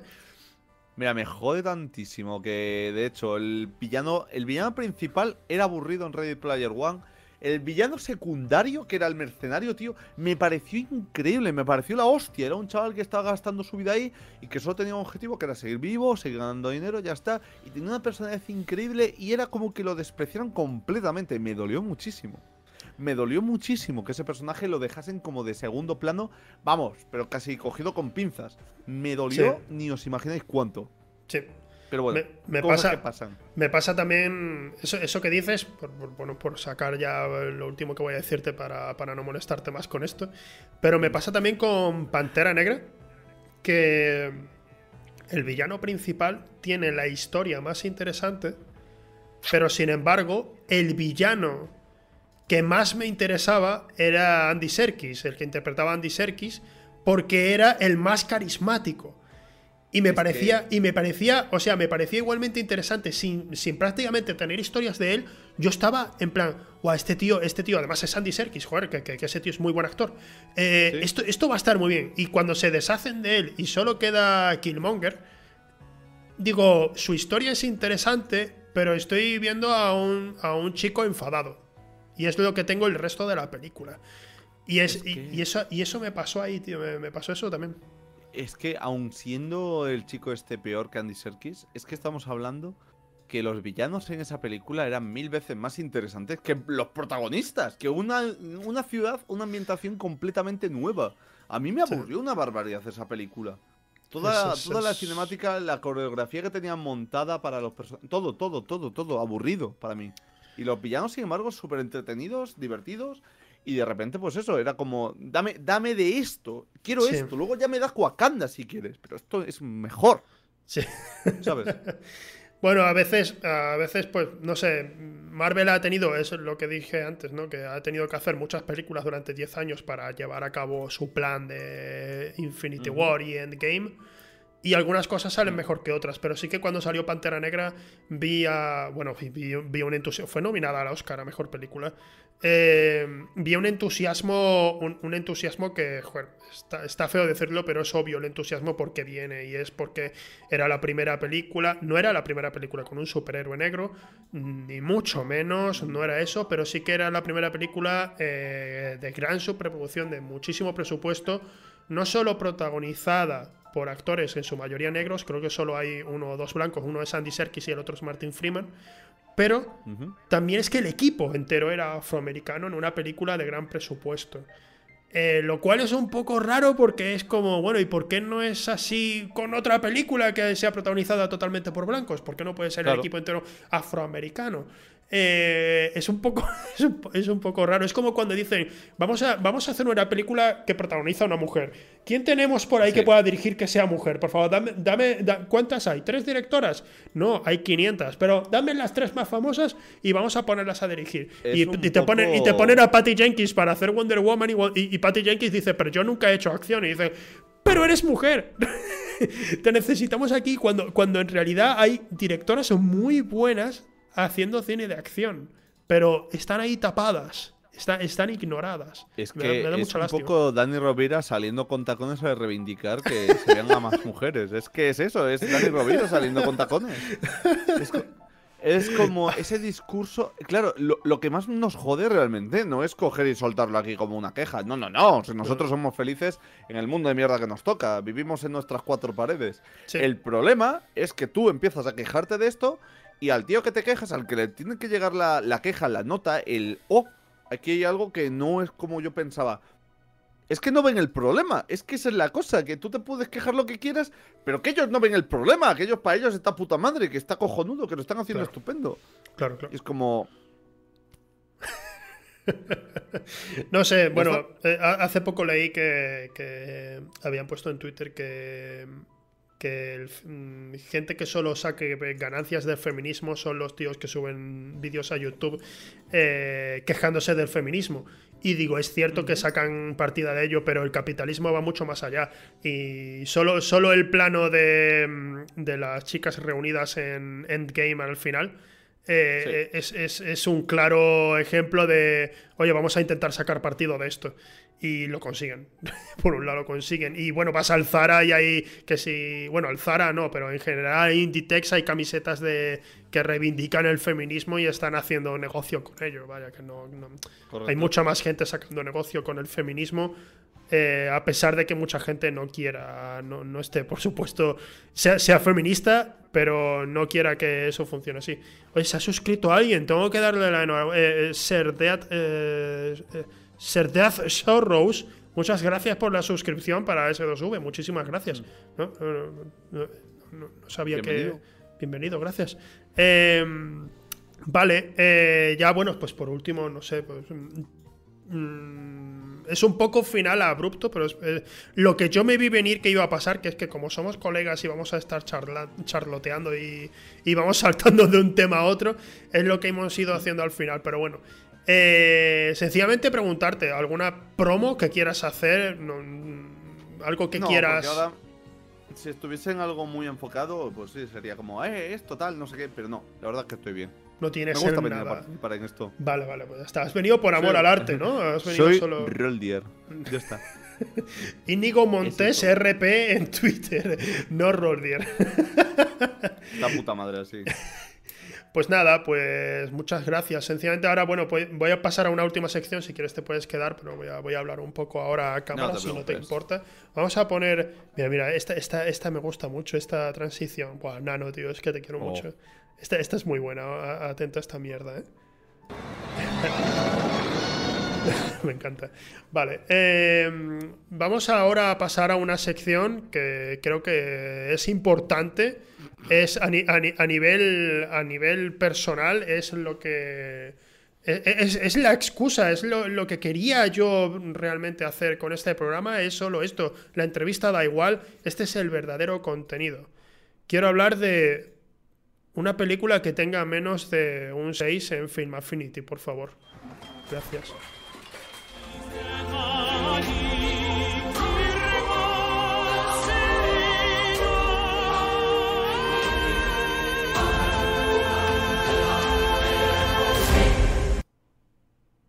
Ha estado bien, ¿no? Ha, quedado bien, sí, me gusta. Vale, eh, hoy vengo a hablar especialmente de una, una película en la que, soy, soy muy fan y tiene un 5,6 en Film Affinity y solo quiero reivindicarla. Tampoco voy a decir ahora, eh, tenéis que verla sí o sí, pero sí que es una película que considero que debería recordarse más. Es, es una película de Kevin Smith director de eh, Clerks, por ejemplo, seguramente habéis escuchado alguna vez de esa película, es una película de culto.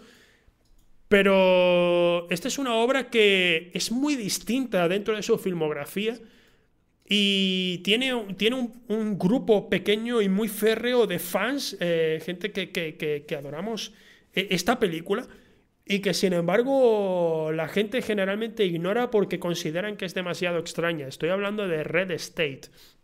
Red State fue una película que, por ejemplo, en Sitges me gustó más. Eh, por lo que tengo entendido, nunca he podido ir al Festival de Sitges. Pero es una película que tiene, tiene, tiene todo, todo lo que a mí me gusta del cine para que me pueda gustar la película. Y es una película que si no sabes nada de ella, no te vas a esperar nada. Pero es que si sabes lo mínimo, tampoco te vas a esperar nada de la película. Con decirte que trata en un principio, bueno, ves el póster y tú dices, no, esto va a ir a más. Pero la película trata de eh, tres chicos que usan una aplicación para ir a intentar mm, tener sexo, relaciones sexuales con una señora. Empieza así la película, de ahí solo escala y va abarcando una cantidad de temas eh, con una velocidad, con un desprecio a sus personajes eh, con una rotura de las reglas eh, de lo que es la estructura y el guionismo en general en Hollywood.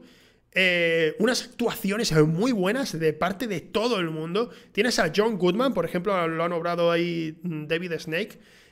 tienes a. Ostras, se me ha olvidado. Al difunto. Era, era, un actor que aparecía mucho, por favor, perdonadme. Es que a veces tengo mala memoria. Pero es, eh, es un actorazo, este hombre era un actorazo. Eh, Michael Parks. Michael Parks hace el papel más terrorífico que ha hecho en toda su vida. En toda su vida. Es un papel increíble. Eh, y con, poco, entre comillas, lo de poco, estoy hablando de un discurso que hace en cierto momento. Con, con ese discurso tienes uno de los momentos más terroríficos de la última década. Eh, porque te lo crees, te lo crees totalmente. Y ahí entra también mucho la dirección que, aportó aquí Kevin Smith, que es, muy distinta a lo que había hecho y a lo que haría de posteriormente. Es muy original. Y para mi gusto, esta película no se merece un 5,6. Eh, yo, no, yo no voy a juzgar nunca las puntuaciones que pongan en, páginas web, nunca voy, a, nunca voy a criticar eh, precisamente la crítica de otra persona, no, no se me ocurriría, pero creo que esta película merece una mejor posición y la tengo en un lugar muy especial de mi corazón. Y he acabado con una rima. Hostia, tío, qué guay, he acabado con una rima. Bueno, pues eh, volvemos un poco a hablar, ya despedirnos de Roldier. Por la rima. sí, tío, me ha salido sin querer. Ostras, que eh, a lo mejor tengo, tengo una habilidad. Una habilidad más, ¿no? En plan, sí, yo en realidad tengo una habilidad más. También sé rimar. Sí, también sé rimar. Lo, lo, lo junto a. Dominó, dominó. A, salto, al salto de pértiga, ¿no? Que es mi otra habilidad. Ahora, ahora también puede ser rimar. Guay. Bueno, os dejo con esa recomendación. Te la dejo también a ti, Roldier, por si te interesa, por, si, por si, te mola. Por el discurso final, tal y como lo has dicho, puede ser. Eh, es que está muy interesante. Eh, nada, pues em, ya nos despedimos.